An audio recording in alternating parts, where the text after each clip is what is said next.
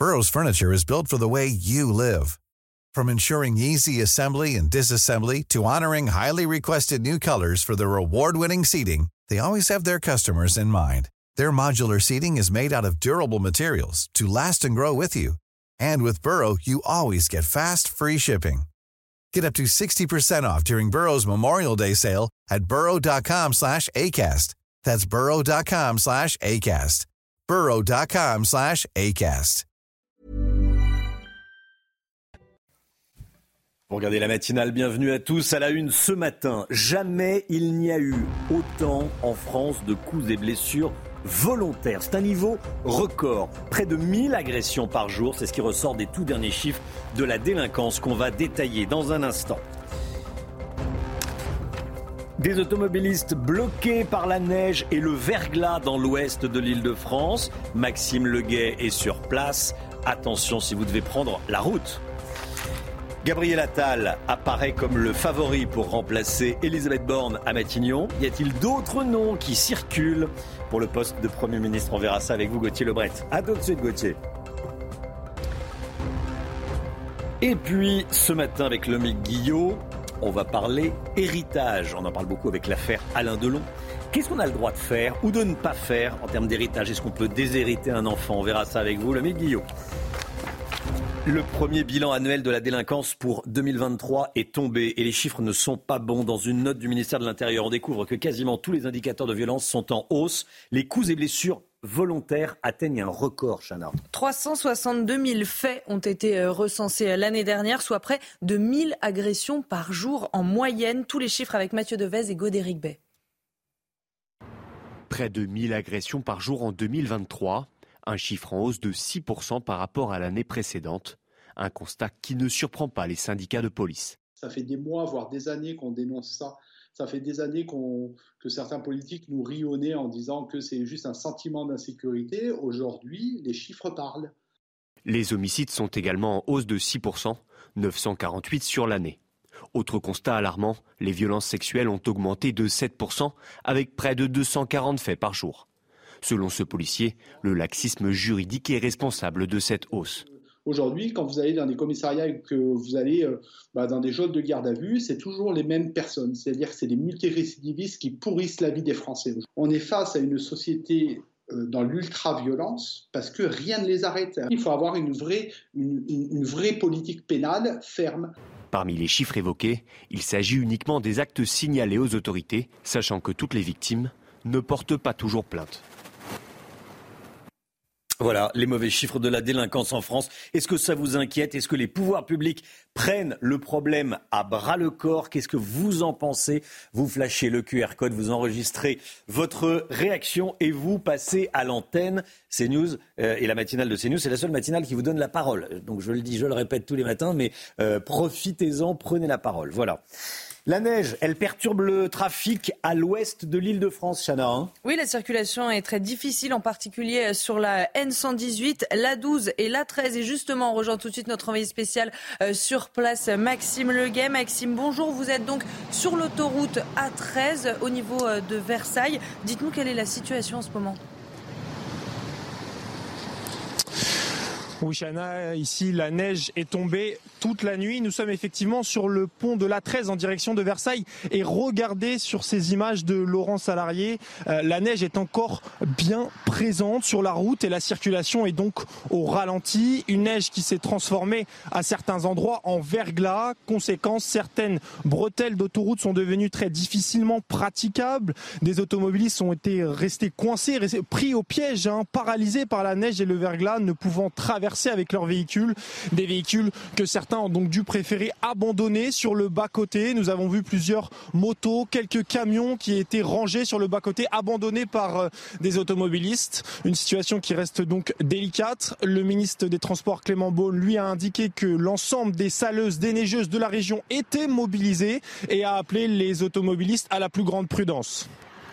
Merci beaucoup, merci beaucoup Maxime Leguet. Donc euh, en direct de la 13 à l'ouest de Paris, faites attention, le, verglas euh, se forme ici ou là, il faut être euh, extrêmement prudent. Hum, la nuit a été compliquée, hein. la nuit a été compliquée, ces dernières heures ont été compliquées sur les routes d'Île-de-France, Chana. Hein. Oui, Voilà, 1 à 4 cm de neige sont tombés dans la région, une quantité supérieure à ce qu'avait annoncé Météo France. Météo France, on va être clair, hein, qui ne nous avait pas annoncé la, neige et le, et le verglas, Alexandra Blanc. En tout cas, pas autant. Et c'est mm. vrai qu'il n'y avait pas eu de vigilance orange. C'est pourquoi de nombreux automobilistes se sont fait un petit peu surprendre. C'est le cas de le dire. Récit de la nuit, signé Mathieu Devez. La galère des automobilistes sur la 13 cette nuit. Ah ben, on essaye de sortir les gens Ils sont plusieurs centaines à être livrés à eux-mêmes. Système D et solidarité sur une chaussée verglacée. J'ai aidé la dame qui m'avait pris en voiture à pousser parce que du coup il y a une grosse plaque de verglas, elle s'est retrouvée coincée aussi. On roule avec les deux pieds sur le côté euh, en mode euh, en mode stabilisateur comme les enfants. Hein, parce que et puis à un moment donné je me suis arrêté, c'était trop dangereux quoi. Certains ont même décidé de passer la nuit dans la voiture en attendant les déneigeuses. D'autres avancent lentement, avec prudence. Doucement, tout doucement, tout doucement, jusqu'à ce qu'ils arrivent à trouver une sortie. Hein. Franchement, c'était la galère hein. depuis 23h45 jusqu'à 2h23 minutes. Là, ça va être compliqué de rejoindre la maison, mais on va y aller, on y croit. Mais pour la majorité des automobilistes, pas facile de garder le sourire.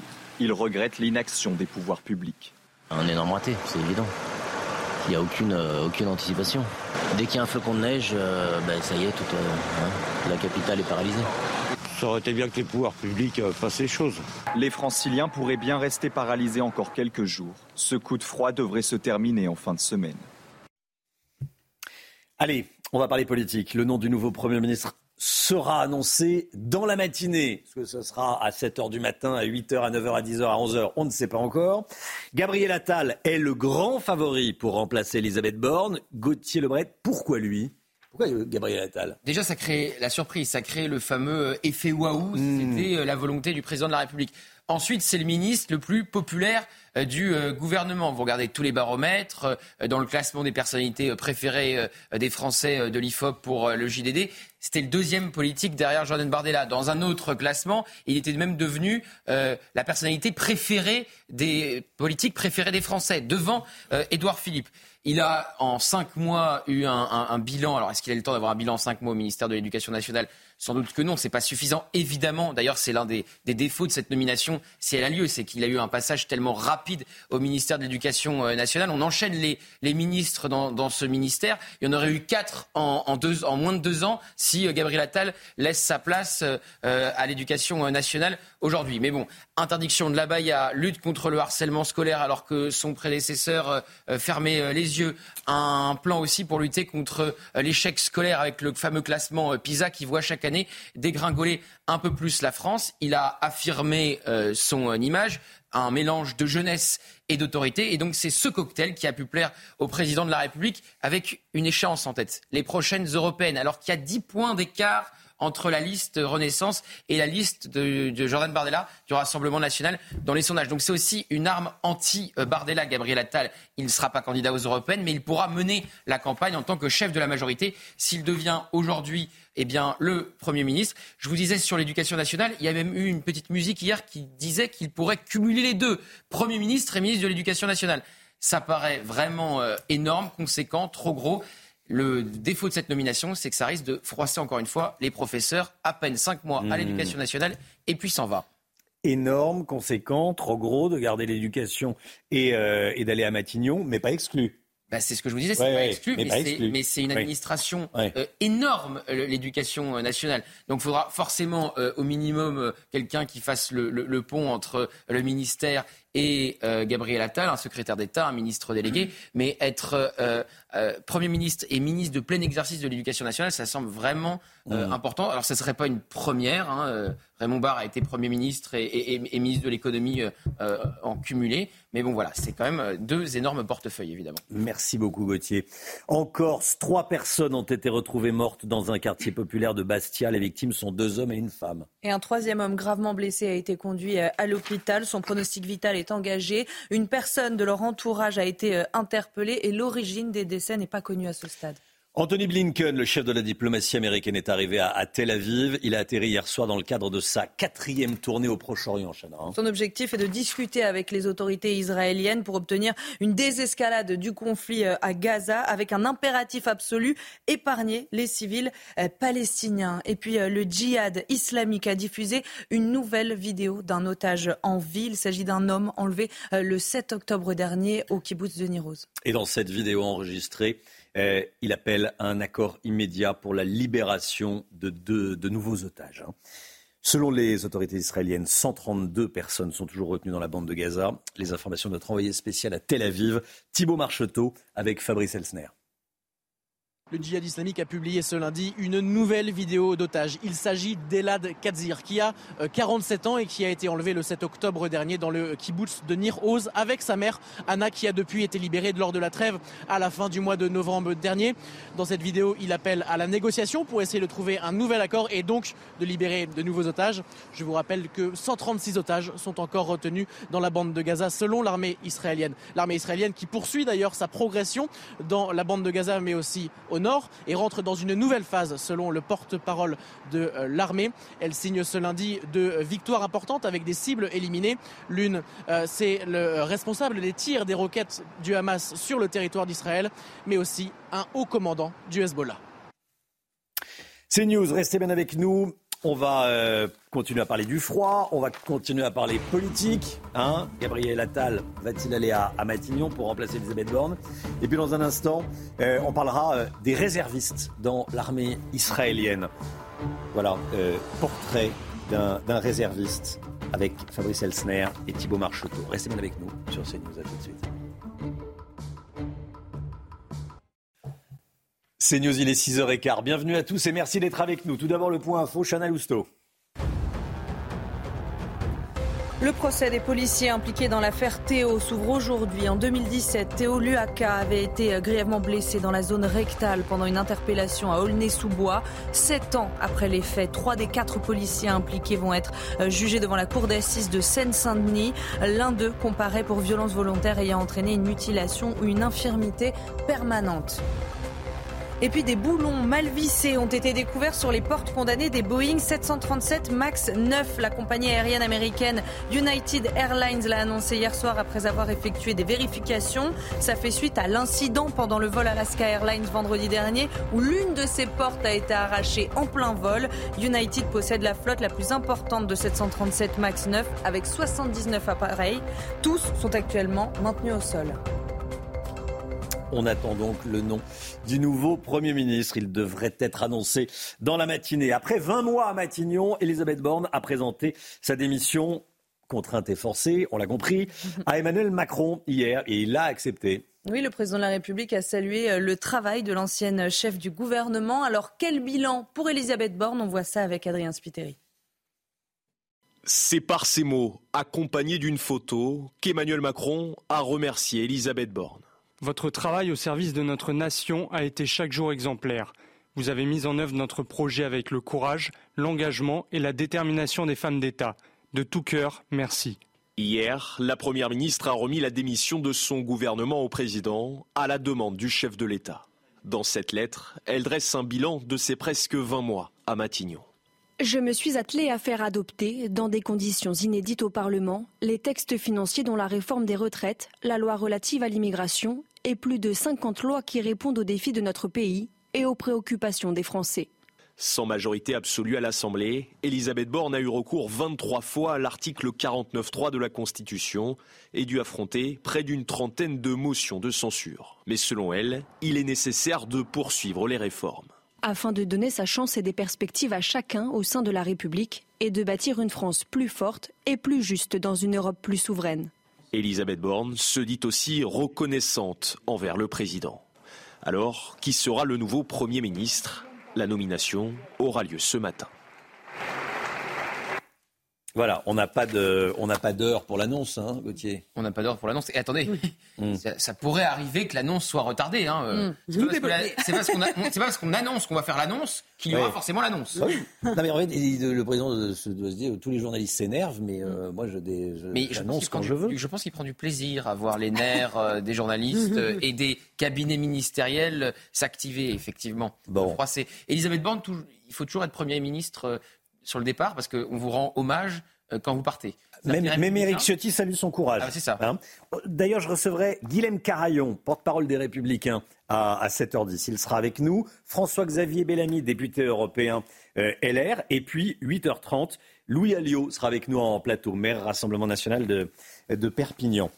Depuis le début de la guerre entre Israël et le Hamas, l'armée israélienne a fait appel à plus de 300 000 réservistes. Après, après trois mois sur le front, certains d'entre eux ont pu rentrer chez eux, Chana. Et nos envoyés spéciaux ont pu rencontrer mm. euh, l'un d'entre eux. Emmanuel a pu retrouver euh, sa femme, Déborah, et sa famille après plusieurs mois d'angoisse. Reportage CNews signé Thibault Marcheteau et Fabrice Elsner. Emmanuel a servi pour l'armée israélienne pendant trois mois. Depuis quelques jours, il est rentré auprès des siens. C'est un vrai plaisir, c'est un bonheur de, retrouver nos habitudes, d'être ensemble en famille, euh, tout simplement. Quoi. Après quelques jours à défendre les kibbutz sur le territoire israélien, son bataillon est appelé à combattre dans Gaza. Avant de rendre son téléphone, il passe un dernier appel à sa famille. J'appelle Déborah, euh, je lui dis voilà, euh, je vais rentrer à Gaza. Je lui dis euh, ne t'inquiète pas, ça va aller, fais attention aux enfants, sois forte. À chaque appel de l'un de mes enfants, c'était une boule au ventre, la gorge serrée. Je, je, faisais le maximum pour retenir mes larmes. Pour sa femme Déborah, Commence alors une attente insupportable. Je n'arrivais plus à respirer. Je... Voilà, on m'avait enlevé mon, oxygène. J'essayais de, de, prendre sur moi et puis il y a des moments où euh, voilà, euh, je descendais euh, au supermarché pour, pour tout lâcher, pour pleurer. Pendant deux semaines, il opère dans plusieurs villes de la bande de Gaza. On avait pour mission donc de rentrer dans un quartier, de vérifier maison par maison minutieusement, un, qui n'y ait, plus de terroristes, deux, euh, s'il y avait des tunnels ou des entrées de tunnels, donc euh, vérifier les entrées de tunnels et en informer pour qu'après puisse être neutralisé et essayer de récolter le maximum d'informations euh, dans chaque maison. Il est 6 heures du matin jeudi dernier quand il prévient sa femme qu'il sera enfin de retour. C'est un vrai soulagement, c'est je respire. Tout ce que j'ai pas respiré pendant deux semaines. C'est une pression qui. On relâche. Tout, tout, tout un relâchement, exactement. Emmanuel était réserviste volontaire à 43 ans, il a décidé de ne plus reprendre les armes pour se consacrer pleinement à sa famille. avec l'affaire Alain Delon, faut bien l'appeler comme ça. Euh, on parle beaucoup d'héritage. Qu'est-ce qu'on a le droit de faire en termes d'héritage? Qu'est-ce qu'on n'a pas le droit de faire en termes d'héritage? On verra ça avec vous, le Guillaume, dans un instant. À tout de suite. Bon réveil à tous. Attention si vous circulez euh, en Ile-de-France et en Normandie. Il y a de la neige et du verglas. À tout de suite.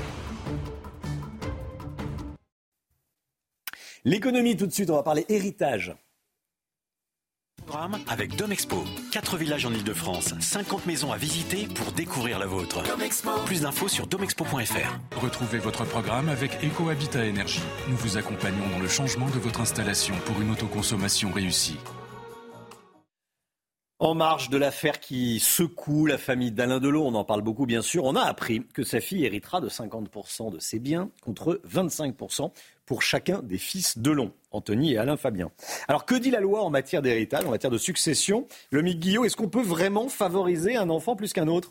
Oui, euh, Romain, mais c'est très encadré. En fait, il y a en matière d'héritage ce qu'on appelle euh, la réserve héréditaire. En clair, c'est une partie de l'héritage qui revient obligatoirement aux enfants. Si on a un, un enfant, cette réserve, c'est 50% de l'héritage et il y a ensuite une quotité disponible, l'autre moitié dont on peut faire ce qu'on veut. Si on a deux enfants, cette part euh, qui revient aux enfants est des deux tiers et un tiers dont on dispose librement. Et puis pour trois enfants, la réserve, ce qui va obligatoirement aux enfants, c'est trois quarts de la succession et un quart dont on dispose librement. Dans le cas d'Alain Delon, il a donc donné un quart de sa fortune à chacun de ses enfants, où il a prévu de la donner, et le dernier quart dont il peut faire ce qu'il veut, eh bien, il le donne à sa fille, ce qui fait 25 pour chaque garçon et 50% pour elle. Alors, on ne peut donc pas déshériter un enfant. Hein. Alors, en théorie, non, on ne peut pas euh, les déshériter ou plutôt les exhéréder. C'est le, terme exact. Exhéréder, ça veut dire euh, exclure de la succession.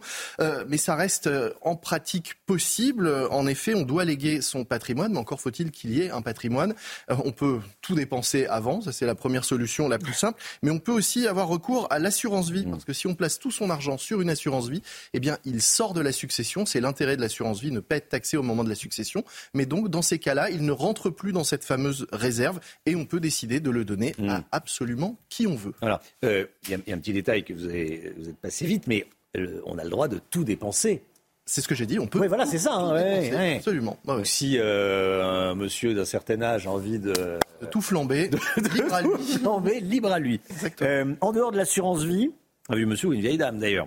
Euh, comment est taxée aujourd'hui une succession, tiens, eh de l'assurance vie hein Oui, les conjoints ne sont pas taxés au moment de la succession. Pour les enfants, il n'y a pas de taxe jusqu'à 100 000 euros euh, de, d'héritage. Ensuite, c'est comme pour les impôts, eh bien, il y a différentes tranches. Ça va de quelques pourcents à plus de 45 d'imposition quand même, au-delà d'un million huit.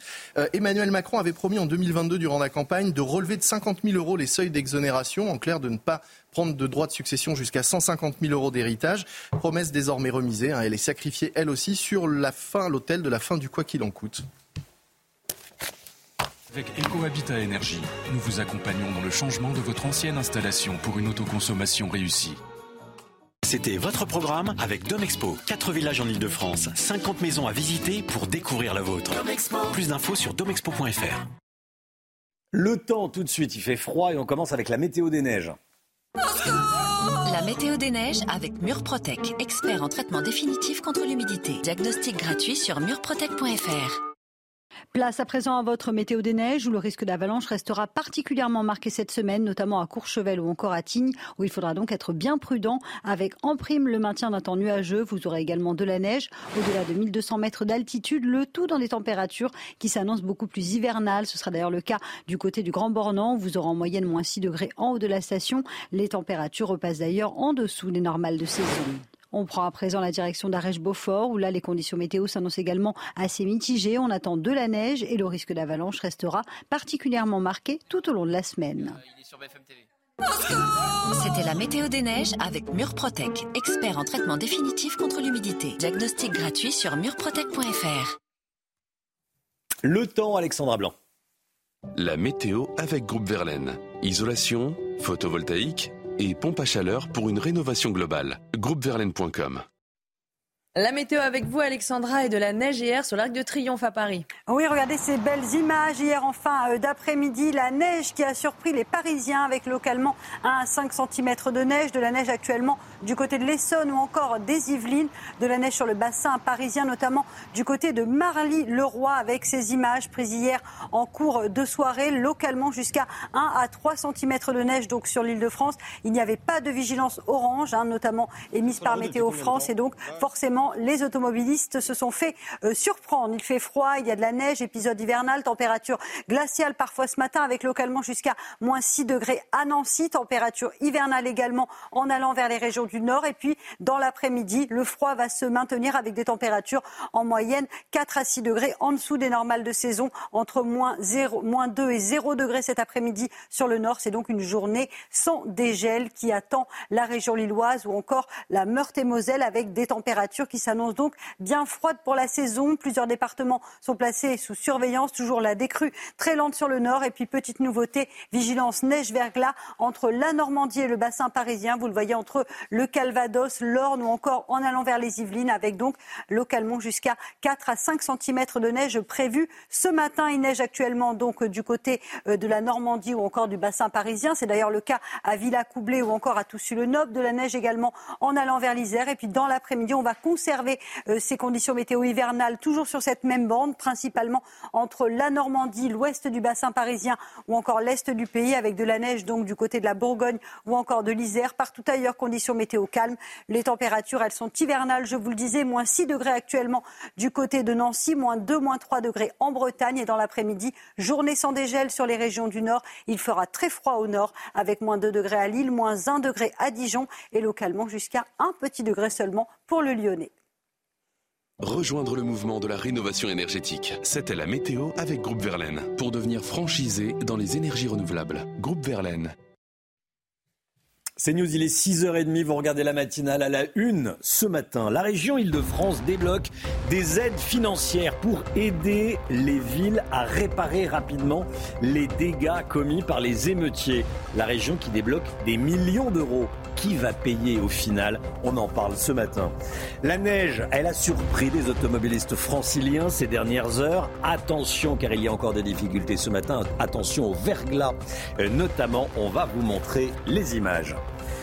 Elisabeth Borne a été remerciée par le président de la République qui l'a annoncé sur Twitter. Bon, le nom de son remplacement, de son remplaçant, n'a toujours pas été dévoilé. Pourquoi attendre? Pourquoi attendre? Pourquoi est-ce que le nom du remplaçant n'a pas été annoncé hier soir? Je poserai la question à Gauthier Lebret. À toutes et Gauthier. ne pas souhaiter joyeux Noël aux usagers pour ne froisser personne. C'est la consigne qu'ont reçue des agents de la RATP en charge de l'animation des fêtes de fin d'année. On n'a plus le droit de souhaiter joyeux Noël dans euh, le métro ou les bus ou les RER. Comment est-ce possible? On va tout vous expliquer.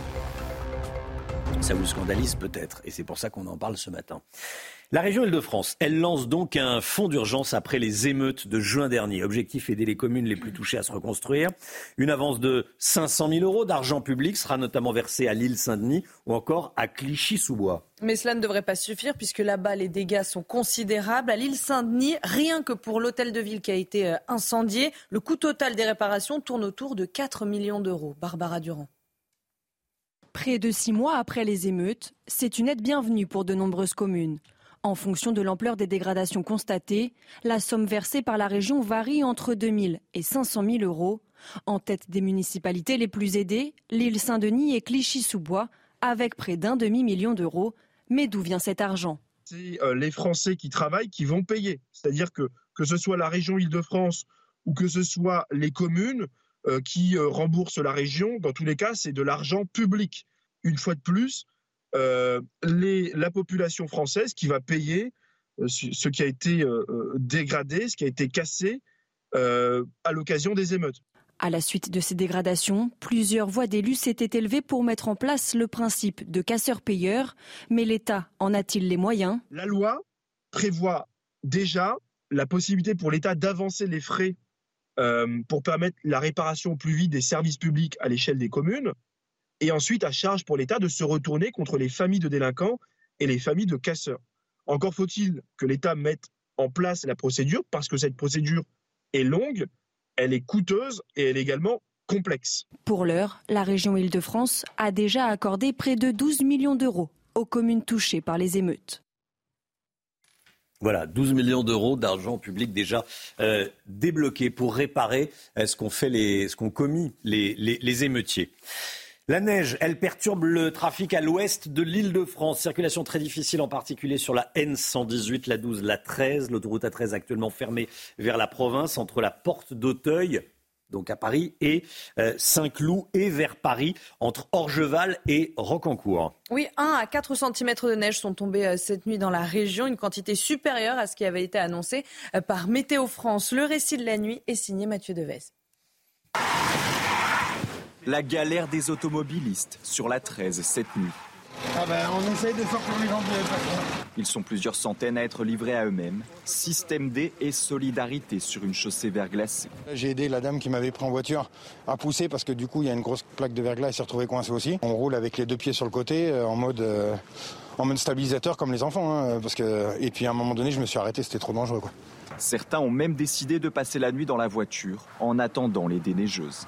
D'autres avancent lentement, avec prudence. Doucement, tout doucement, tout doucement, jusqu'à ce qu'ils arrivent à trouver une sortie. Hein. Franchement, c'était la galère hein. depuis 23h45 jusqu'à 2h33, 2h23 minutes. Là, ça va être compliqué de rejoindre la maison, mais on va y aller, on y croit. Mais pour la majorité des automobilistes, pas facile de garder le sourire. Ils regrettent l'inaction des pouvoirs publics.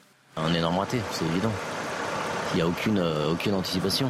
Dès qu'il y a un flocon de neige, euh, ben, ça y est, toute, euh, hein, la capitale est paralysée. Ça aurait été bien que les pouvoirs publics fassent les choses. Les franciliens pourraient bien rester paralysés encore quelques jours. Ce coup de froid devrait se terminer en fin de semaine.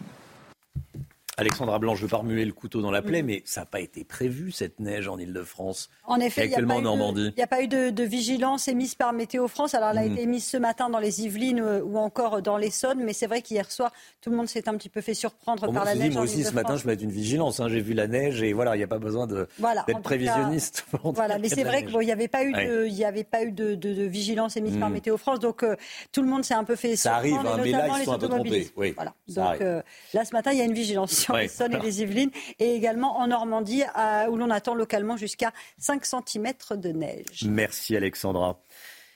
On est euh, mardi matin et il n'y a toujours pas le nom du nouveau Premier ministre.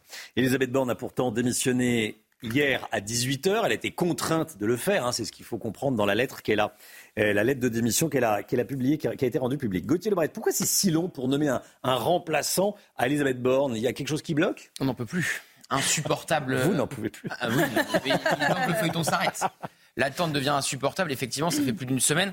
Alors, euh, pourquoi ça bloque Effectivement, hmm. pourquoi Gabriel Attal, si c'est lui, euh, n'a-t-il pas été nommé euh, hier soir N'a-t-il pas fait sa passation de pouvoir avec Elisabeth Borne hier, hier soir? Alors, il semblerait qu'il y a deux ministres de poids qui bloquent sur la nomination de Gabriel Attal et qui n'ont pas envie d'être sous les ordres de ce futur peut-être jeune Premier ministre, plus jeune de la cinquième, de 34 ans. Il s'agit de Bruno Le Maire et euh, de Gérald Darmanin. Gérald Darmanin qui a été donné un temps le favori il y a quelques mois pour succéder euh, à Elisabeth Borne. Le projet de loi immigration est passé par là. Et Bruno Le Maire qui a eu sous ses ordres euh, Gabriel Attal. C'était son ministre de tutelle quand Gabriel Attal a passé un an à Bercy en charge des comptes publics du budget. Alors les entourages de ces deux ministres ont tout de suite démenti cette information en disant tout va bien. Bruno Le Maire et Gérald Darmanin ne s'opposent pas du tout à la nomination de Gabriel Attal. Il n'empêche que ça semble bloqué. Sinon, Gabriel Attal aurait été euh, nommé euh, dès euh, hier soir. Encore une fois, si c'est lui. Donc, fin du suspense, normalement,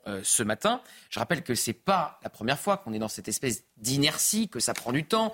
Euh, Catherine Vautrin, euh, devait, ancienne députée LR, devait être nommée à Matignon. Finalement, ça a été Elisabeth Borne. Elisabeth Borne devait partir après le 49-3 sur les retraites. Finalement, elle est restée. Le remaniement euh, a été à minima au début de l'été, mais c'était quand même une sacrée cacophonie sur une journée. Il y a une secrétaire d'État qui a changé trois fois de portefeuille en une seule mmh. journée. Donc cette inertie fait partie de ce début de deuxième quinquennat. Et attendez, c'est pas terminé, parce que là, on est au Premier ministre, mais après, il va falloir nommer les autres ministres. Et le Conseil des ministres de rentrée, normalement, c'est demain. Va-t-il se tenir? Rien n'est moins sûr. Rien n'est moins sûr. Merci beaucoup, Gauthier Lebret. Vous restez avec nous. Et puis, dès qu'il y a du nouveau, hein, on le. Je vous appelle. Vous m'appelez. Voilà, on se passe un coup de fil.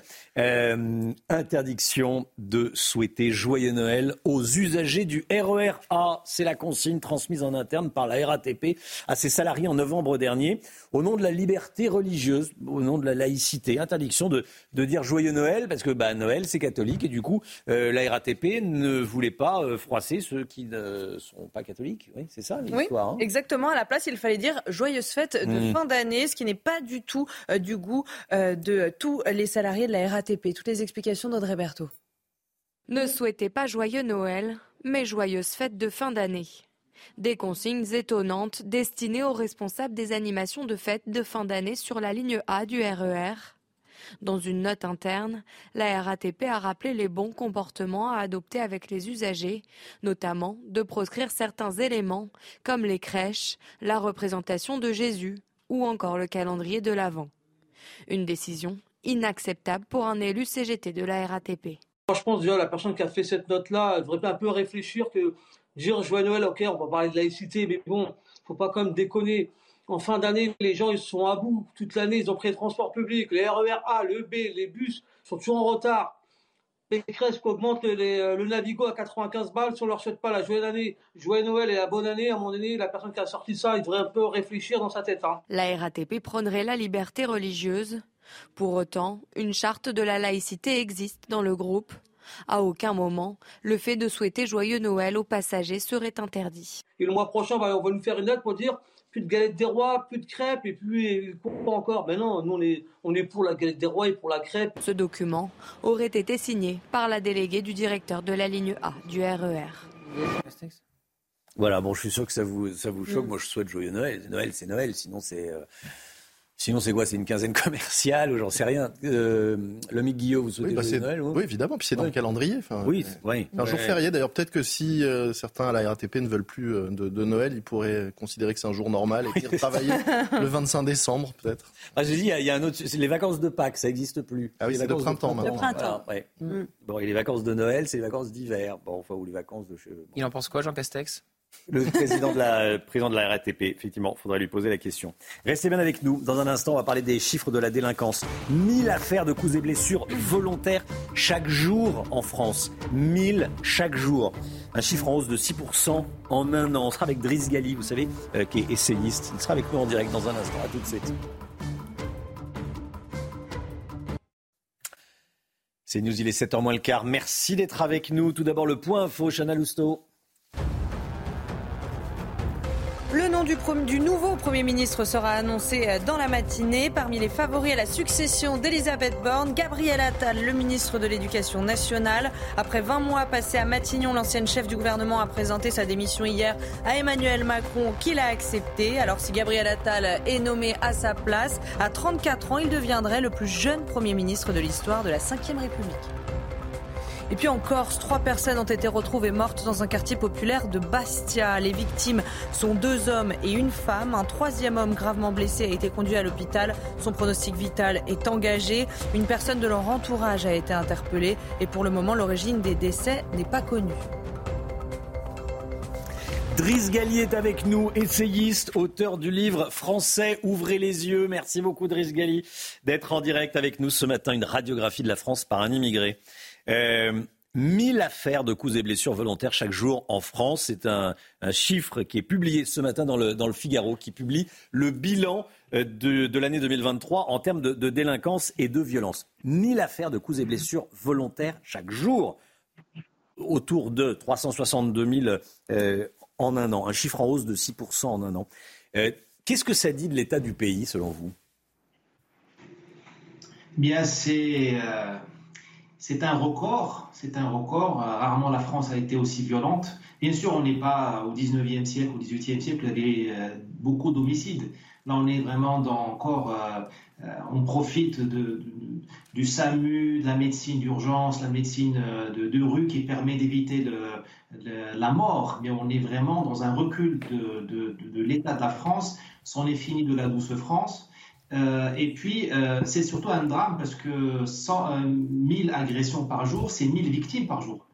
Multiplié par 5 ou par 10, c'est, euh, quand on compte les, les parents, les, les- les personnes de, de la famille, ça fait beaucoup de traumatismes quand même par jour dans un pays qui n'a pas vraiment de raison d'être aussi euh, violent. Le pays est encore prospère relativement, Mm. l'État-providence distribue l'argent. Il n'y a pas de raison vraiment euh, objective pour qu'on on en arrive là. Alors, Driss Gali, dans le Figaro, Alain Boer, qui est professeur en criminologie, qui vient souvent sur CNews, bien sûr, euh, dit qu'on assiste à un profond mouvement de retour, de la violence physique en Occident.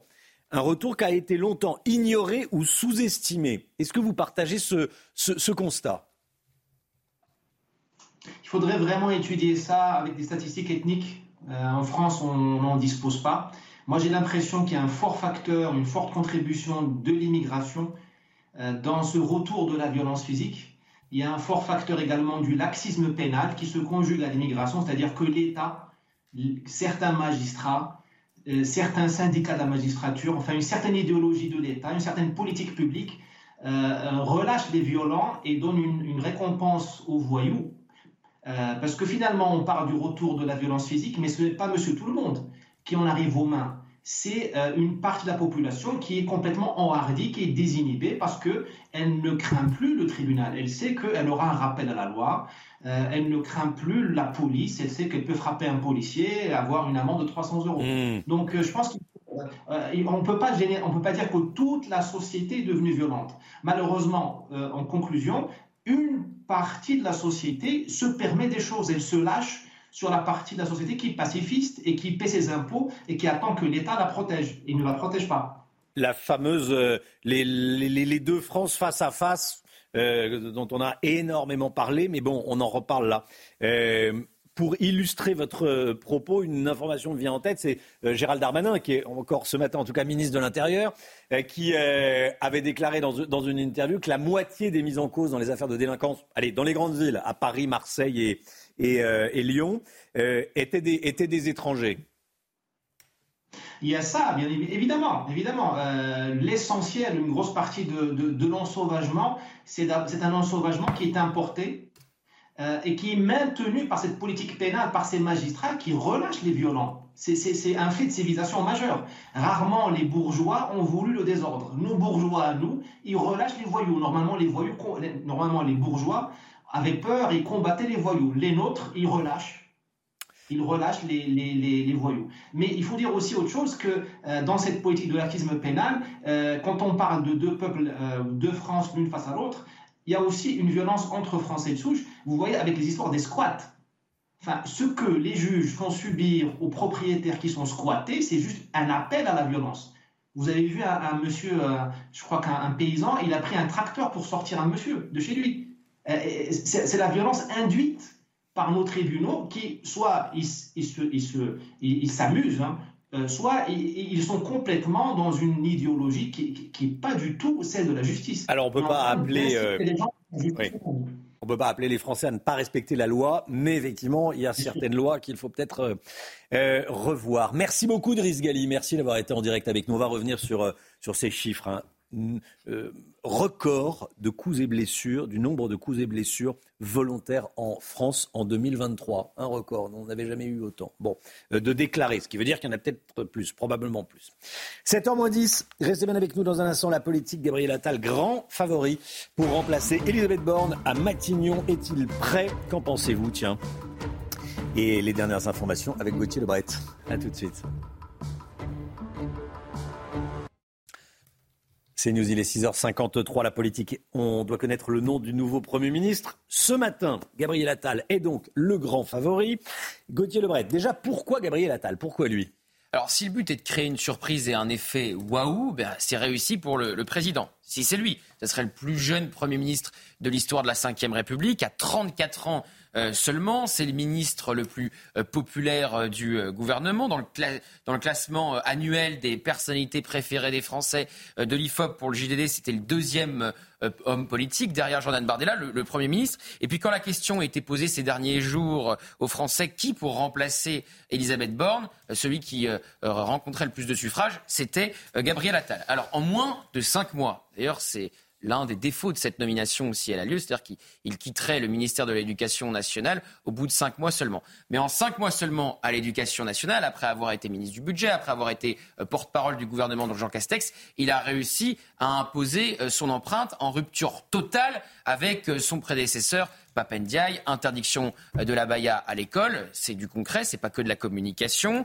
Euh, le fameux plan contre le harcèlement scolaire, son prédécesseur fermait les yeux. Lui, il a décidé d'exclure automatiquement l'élève harceleur. Là aussi, c'est pas que de la com, c'est mmh. aussi du concret. Et puis, il avait présenté il y a quelques semaines à peine un grand plan contre l'échec scolaire. Vous savez que la France n'en finit pas de dégringoler dans le fameux classement international PISA. Et puis, il a toujours montré aussi de la fermeté pour les élèves qui, par exemple, n'avait pas euh, respecté la minute de silence pour le professeur assassiné euh, Dominique Bernard. Il avait demandé à ce que systématiquement une procédure d'exclusion euh, soit mise en place. Donc on est dans ce mélange, dans ce cocktail de jeunesse, d'autorité et de fermeté qui a pu plaire au président de la République si ça se confirme ce matin. Bref, il a incarné ce ministère comme peu avant lui, en un temps record. Et je rappelle en plus que le grand rendez-vous avec la nation promis pour la mi-janvier par Emmanuel Macron, devait concerner l'éducation. C'est donc peut-être un signal qu'a voulu envoyer le président. On verra ce matin. Oui, on va, voir ce matin. Petit bémol, euh, Emmanuel Macron, s'il choisit Gabriel Attal,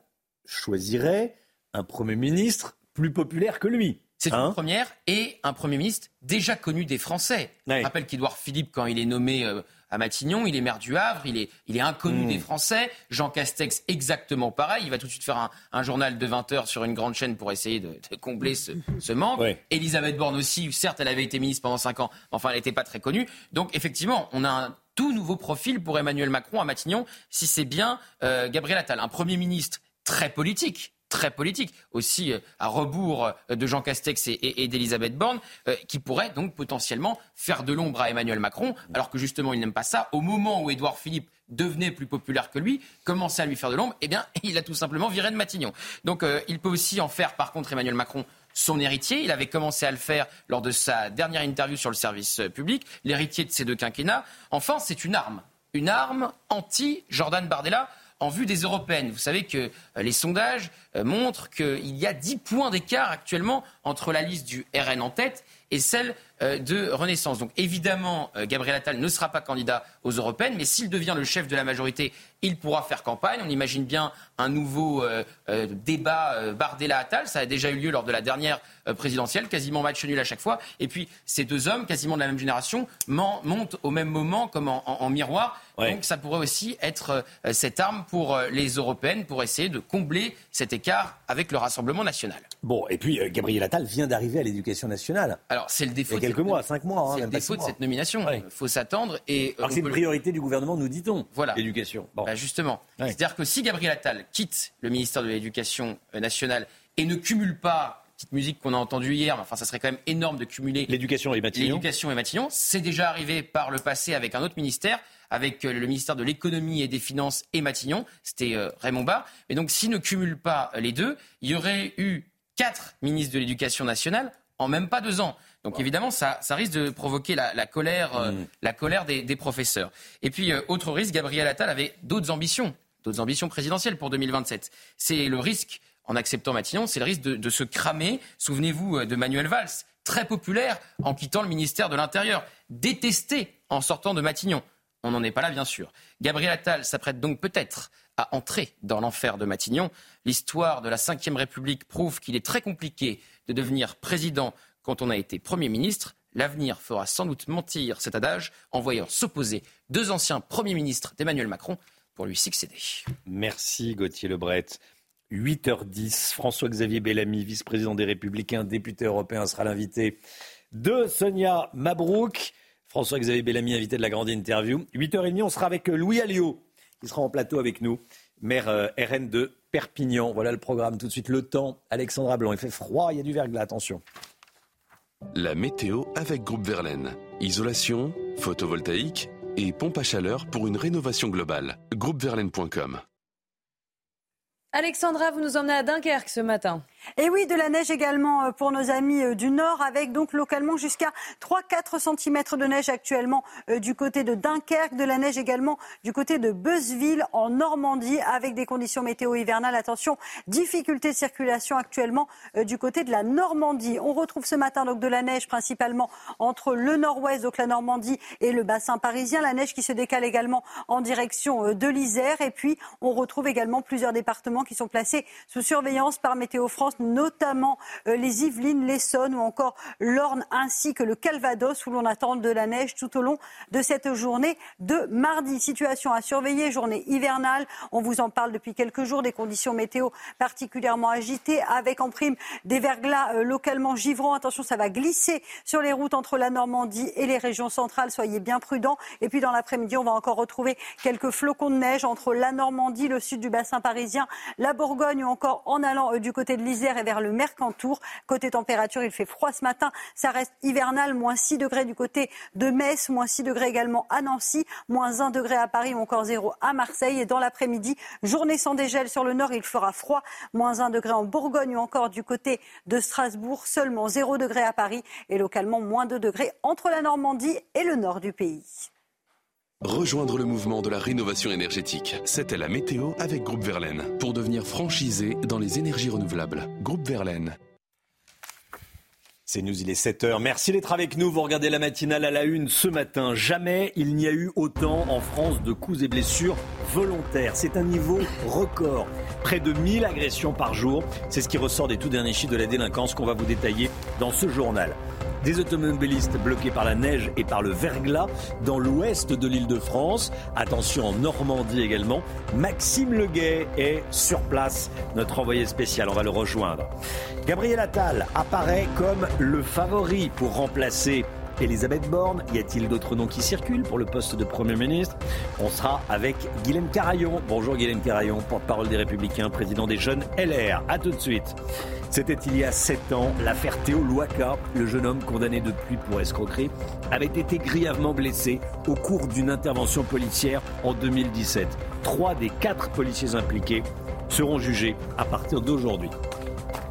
L'armée israélienne a dévoilé ce qu'elle présente comme le plus grand site de fabrication d'armes du Hamas. Des journalistes ont pu visiter hier ce site dissimulé dans une usine de ciment dans le centre de la bande de Gaza. On rejoindra nos envoyés spéciaux sur place Thibault Marcheteau et Fabrice Elsner. A tout de suite Thibault.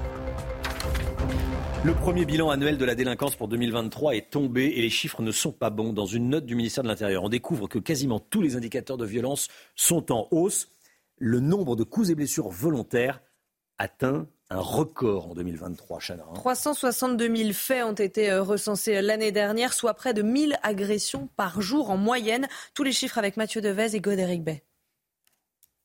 Près de 1000 agressions par jour en 2023, un chiffre en hausse de 6% par rapport à l'année précédente. Un constat qui ne surprend pas les syndicats de police. Ça fait des mois, voire des années qu'on dénonce ça ça fait des années que certains politiques nous rionnaient en disant que c'est juste un sentiment d'insécurité. Aujourd'hui, les chiffres parlent. Les homicides sont également en hausse de 6%, 948 sur l'année, soit près de 3 homicides par jour en moyenne. Autre constat alarmant, les violences sexuelles ont augmenté de 7%, avec près de 240 faits par jour. Ce policier dénonce un laxisme de la justice.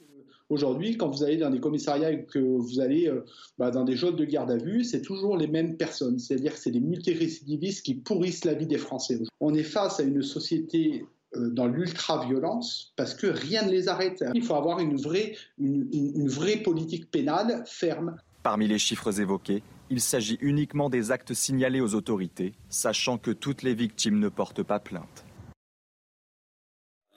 Chiffres de la délinquance, 1000 coups et blessures, 1000 affaires de coups et blessures chaque jour. Qu'est-ce que vous en pensez? Est-ce que ça vous inquiète déjà tout simplement? Euh, Est-ce que vous pensez que les pouvoirs publics euh, prennent le problème à bras le corps ou pas? Vous flashez le QR code et vous passez à l'antenne, vous enregistrez une petite vidéo. Voilà, et vous passez à l'antenne. 7h30 et 8h30. C'est News, la matinale qui vous donne la parole. C'est important. Euh, la neige perturbe le trafic à l'ouest de l'île de France. Circulation très difficile, en particulier sur la N118, la 12 et la 13. Et on va rejoindre notre envoyé spécial, Chana. Hein. Oui, on rejoint tout de suite Maxime Leguet sur place. Maxime, vous êtes sur l'autoroute A13 à l'ouest de Paris au niveau de Versailles. Dites-nous quelle est la situation en ce moment.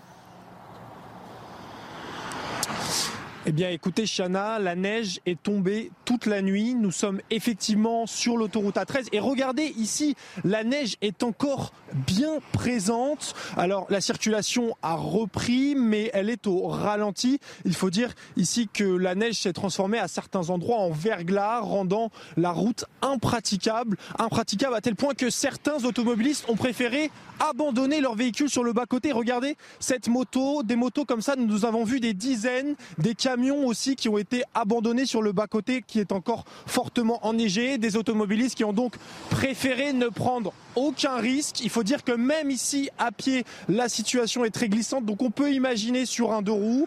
Pour rappel, hein, le ministre des Transports, Clément Beaune, a annoncé que l'ensemble des saleuses, des neigeuses de la région étaient mobilisées et a appelé les automobilistes à la plus grande prudence. Voilà, une circulation qui reprend, mais prudence, prudence. Merci beaucoup, merci beaucoup Maxime Leguet avec Jules Bedeau. Euh, la neige qui met les automobilistes donc en grande difficulté. Écoutez leurs témoignages ce matin. Certains sont, sont totalement pris au piège. Hein. Pas mal d'accidents, d'accrochages, hein, de véhicules qui sont tapés les uns aux autres. Plus de neige, plus de, voitures, euh, donc forcément compliqué. C'est une galère totale là. Tous les camions sont arrêtés dedans, ils ne peuvent pas bouger les camions.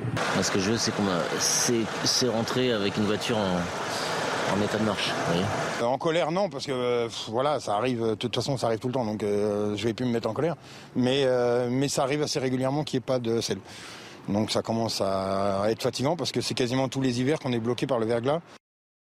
Et puis regardez ces images prises cette nuit à Châtillon dans les Hauts-de-Seine. On voit des flocons tomber en abondance. Les trottoirs et les voitures sont recouverts d'un manteau blanc. C'est magnifique. Et puis euh, depuis ce matin, on vous demande de nous envoyer vos vidéos euh, tournées, vos vidéos de neige et on les diffuse dans la matinale ce matin. Euh, regardez dans le Calvados par exemple, à Colombelle. Vous nous avez envoyé des images donc depuis le Calvados, Saint-Maurice en Gourgeois dans la Loire et puis d'autres images que vous allez pouvoir regarder notamment dans l'Oise. Voilà, et on m'annonce que Clément Beaune voilà, va se déplacé se rend ce matin à 7 heures, donc en ce moment à la direction des routes d'Île-de-France pour faire un point d'étape avec les agents mobilisés toute la nuit et saluer les équipes. Donc le, ministre des Transports, en tout cas à 7h06, il est encore euh, ministre des Transports, Clément Beaune. Le procès des policiers impliqués dans l'affaire Théo s'ouvre aujourd'hui. En 2017, Théo Louaka avait été grièvement blessé dans la zone rectale au cours d'une interpellation à Aulnay-sous-Bois, Chana. Sept ans après les faits, trois des quatre policiers impliqués vont être jugés devant la cour d'assises de Seine-Saint-Denis. Et l'un d'eux comparé pour violence volontaire ayant entraîné une mutilation ou une infirmité permanente. Retour sur les faits avec Tanguy Hamon, Célia Barotte, Noémie Schulz et Godéric Bay. C'est un contrôle d'identité qui a dégénéré le 2 février 2017. Alors qu'il était maîtrisé contre un mur, Théo Louaka a reçu un coup de matraque télescopique tenu par l'un des policiers. Un coup qui lui a engendré de graves lésions anales et entraîné 60 jours d'ITT. À l'époque, l'affaire prend une tournure politique. Des manifestations et violences urbaines s'organisent en France et François Hollande, président de la République, se rend même au chevet de l'adolescent hospitalisé. Ça donne tout de suite un parti pris et ça malheureusement piétine euh, la présomption d'innocence, euh, ce qui est extrêmement important pour les policiers, encore une fois. Et, euh, malheureusement, on a vu en effet cette action du président qui a, été, qui a suscité énormément de, de, colère dans nos rangs, beaucoup d'incompréhension. Le policier auteur du coup est d'abord mis en examen pour viol, mais faute d'éléments suffisamment caractérisés, les faits ont été requalifiés en violence volontaire avec arme par personne dépositaire de l'autorité publique ayant entraîné une mutilation ou une incapacité permanente partielle. Pour son avocat, il s'agit d'un accident involontaire. Mon client n'a eu qu'un seul et unique but en donnant ce coup, aider son collègue piétiné au sol et permettre le menottage de M. Louaka en lui faisant perdre ses appuis, selon un geste des stocks recommandé aux policiers dans leur formation. Sept ans après les faits, Théo Louaka garde d'importantes séquelles de cette interpellation et les policiers ont été placés sous contrôle judiciaire. Le principal accusé encourt 10 ans de prison et 150 000 euros d'amende. Voilà, et Théo et, l'un de ses frères qui avaient eu affaire à la justice après. Euh, Théo et l'un de ses frères qui avaient été condamnés en, 2022 pour escroquerie sur fond de détournement d'argent public. Ils avaient créé une association d'aide au retour à l'emploi dans les, euh, cités. Mais là, aujourd'hui, c'est pas cette affaire, c'est l'affaire de, de 2017, bien sûr, qui va être jugée. La guerre entre Israël et le Hamas. Tsahal poursuit sa progression dans la bande de Gaza. Ces dernières heures, elle a neutralisé la plus grande usine de fabrication d'armes du groupe terroriste. On rejoint tout de suite notre envoyé spécial à Tel Aviv, Thibault Marcheteau, accompagné de Fabrice Elsner pour les images. Thibault, euh, bonjour. Euh, cette usine était cachée au beau milieu des habitations.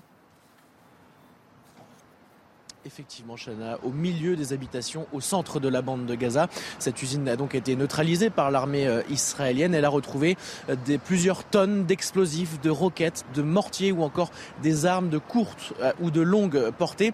Cette usine, elle était directement reliée au réseau de tunnels de la bande de Gaza avec un puits profond de 30 mètres, avec ces tunnels donc pour les diffuser ces armes au sud mais également au nord de la bande de Gaza, à l'abri donc des regards. L'armée israélienne a donc pris en sa possession cette usine, une victoire importante pour l'armée israélienne. Est-ce que c'est lié ou non Dans le même temps, elle a neutralisé la personne qui est euh, responsable des tirs de roquettes sur Israël depuis la Syrie, mais également un haut responsable du euh, Hezbollah. C'était dans la journée d'hier. Mais l'actualité en Israël, c'est aussi la venue d'Anthony Blinken, le chef de la diplomatie américaine qui est arrivé hier soir. C'est véritablement aujourd'hui qu'il va rencontrer de nombreux officiels israéliens. Il va discuter de la nouvelle phase dans laquelle rentre l'armée israélienne. Ce sont les mots du porte-parole de l'armée euh, hier, euh, mais également demander des garanties concernant la sécurité des civils qui sont encore présents dans la bande de Gaza. Aussi, et surtout euh, demander des informations concernant les plans d'Israël, notamment concernant la frontière nord, car le diplomate américain craint un embrasement de la région. Thibaut Marcheteau avec Fabrice Elsner. Merci à, merci à tous les deux.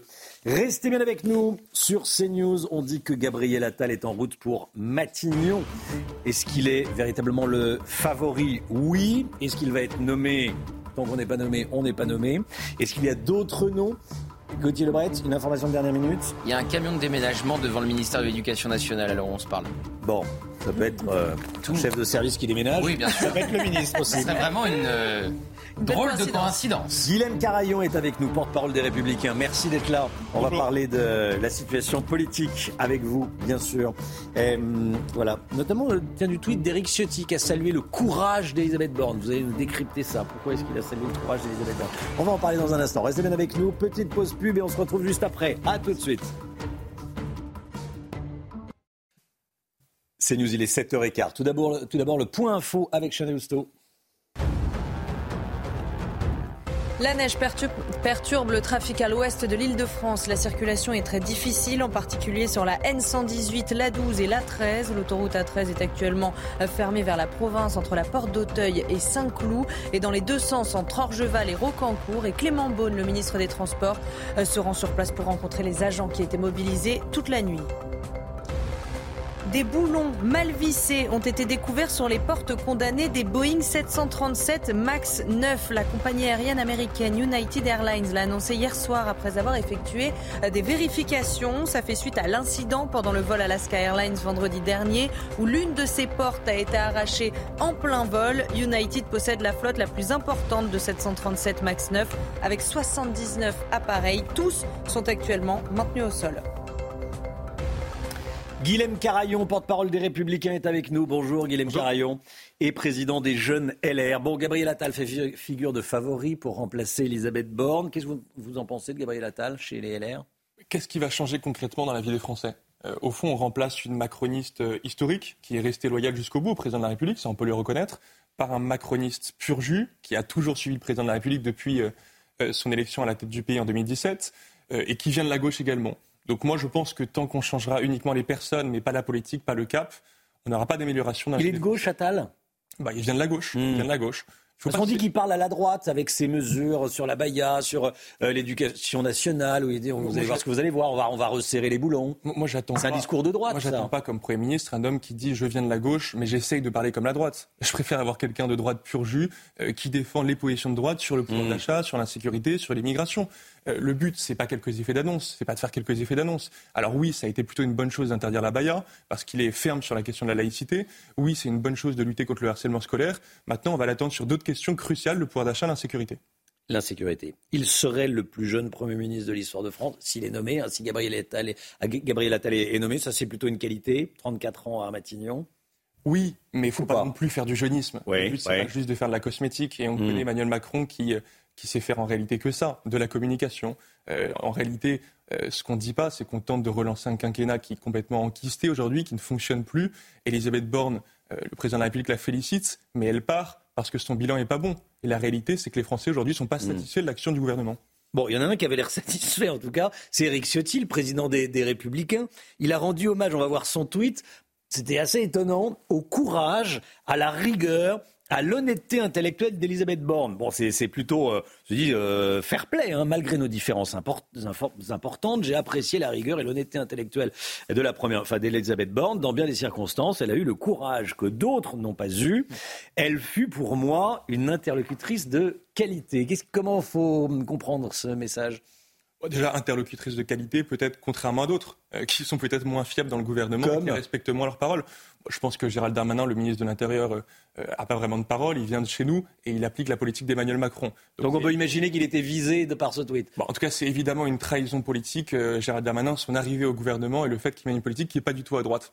Ce que je crois, c'est qu'Éric Ciotti salue d'abord l'esprit républicain. Il a mmh. d'abord un esprit républicain et il salue l'action de la Première ministre, mais il rappelle évidemment qu'on a des divergences politiques qui sont très fortes avec elle. Simplement, le match est terminé, elle est plus Première ministre, donc on peut aussi saluer euh, son action à la tête, à la tête euh, du gouvernement. Ce qui est certain, c'est que que ce soit euh, Gabriel Attal ou Julien de Normandie, parce que son nom circule aussi, bon, on verra dans les, dans les prochaines heures, prochaines minutes, le gouvernement n'aura pas de majorité à, à l'Assemblée. Euh, avec Attal à Matignon, est-ce que les, LR pourraient se montrer un peu plus conciliants qu'avec Elisabeth Borne? Sur certains dossiers, sur l'insécurité, sur... Euh, non, non, parce qu'on n'est pas dans le calcul politique. Il faudrait être extrêmement cynique pour se dire ah on a un premier ministre qui pourrait davantage nous parler. Non, s'il n'applique pas le projet que nous on défend, eh bien on le suivra pas. Et évidemment que LR va rester indépendant, évidemment que LR va rester un hmm. parti d'opposition. Mais LR pourrait voter des textes s'il applique des, certains points que vous demandez.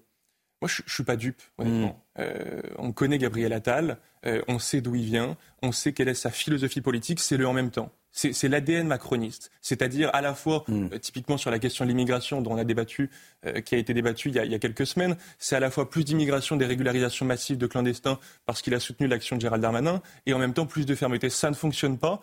Sur l'immigration, ça ne fonctionne pas. Sur aucun sujet, ça ne fonctionne. Donc tant qu'on sera encore dans l'ADN du en même temps, je pense que le gouvernement sera en échec. Écoutez ce qu'a dit Jean-Pierre Raffarin, l'ancien, l'ancien Premier ministre, c'était hier soir dans Punchline sur CNews au sujet de la droite.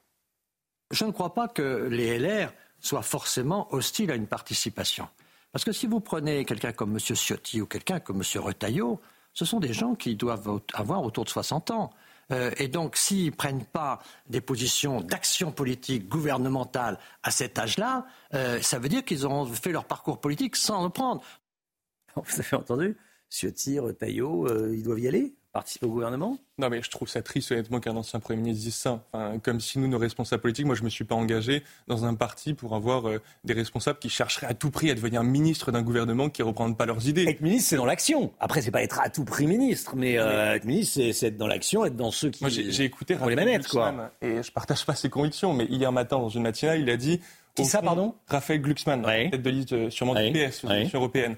Et il disait, en réalité, j'ai un scoop, le Premier ministre, ça va rester Emmanuel Macron, le ministre de la Santé, ça va rester Emmanuel Macron, le ministre de l'Économie, ce sera aussi Emmanuel Macron. Mais il a raison. On est aujourd'hui dans une pratique du pouvoir qui est très verticale, où Emmanuel Macron, depuis les lycées, décide d'absolument tout. Donc rien va changer tant qu'on changera uniquement les personnes et pas la politique. Merci beaucoup, Guillaume Carayon, porte-parole des Républicains, d'être venu ce matin sur le plateau de la matinale. Merci à vous.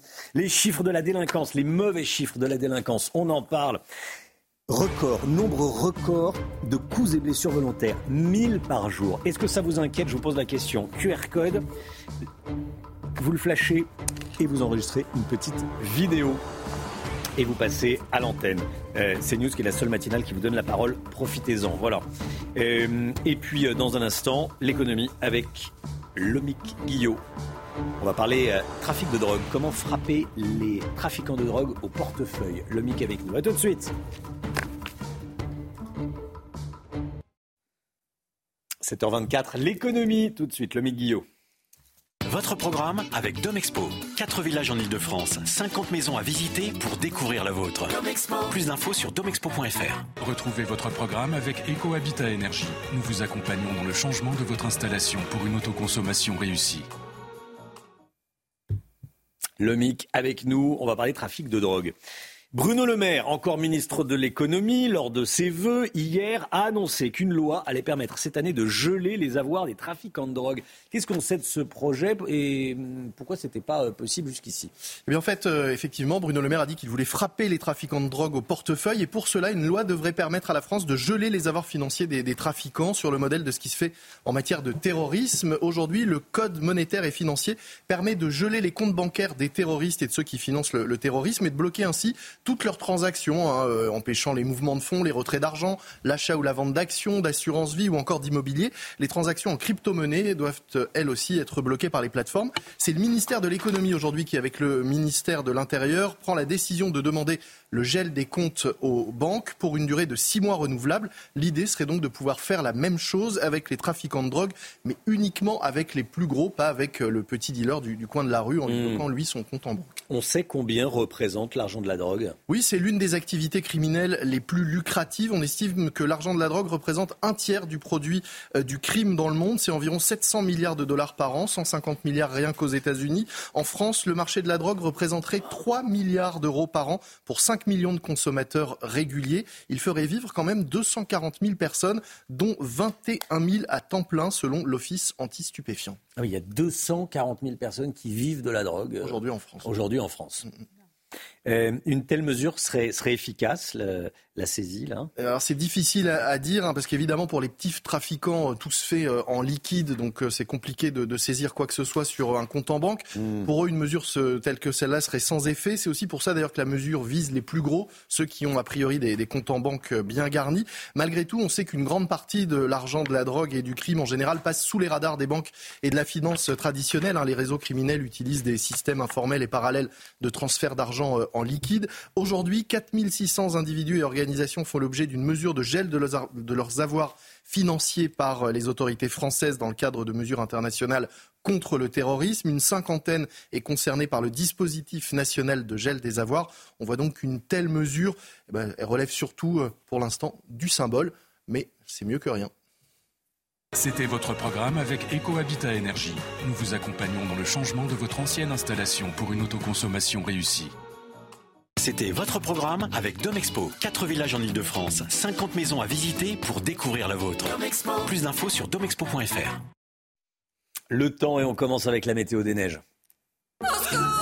La météo des neiges avec Murprotec, expert en traitement définitif contre l'humidité. Diagnostic gratuit sur murprotec.fr. Place à présent à votre météo des neiges où le risque d'avalanche restera particulièrement marqué cette semaine, notamment à Courchevel ou encore à Tignes, où il faudra donc être bien prudent avec en prime le maintien d'un temps nuageux. Vous aurez également de la neige au-delà de 1200 mètres d'altitude, le tout dans des températures qui s'annoncent beaucoup plus hivernales. Ce sera d'ailleurs le cas du côté du Grand Bornand. Vous aurez en moyenne moins 6 degrés en haut de la station. Les températures repassent d'ailleurs en dessous des normales de saison. On prend à présent la direction d'Arèche-Beaufort, où là, les conditions météo s'annoncent également assez mitigées. On attend de la neige et le risque d'avalanche restera particulièrement marqué tout au long de la semaine. C'était la météo des neiges avec Murprotec, expert en traitement définitif contre l'humidité. Diagnostic gratuit sur murprotec.fr. Le temps, Alexandra Blanc.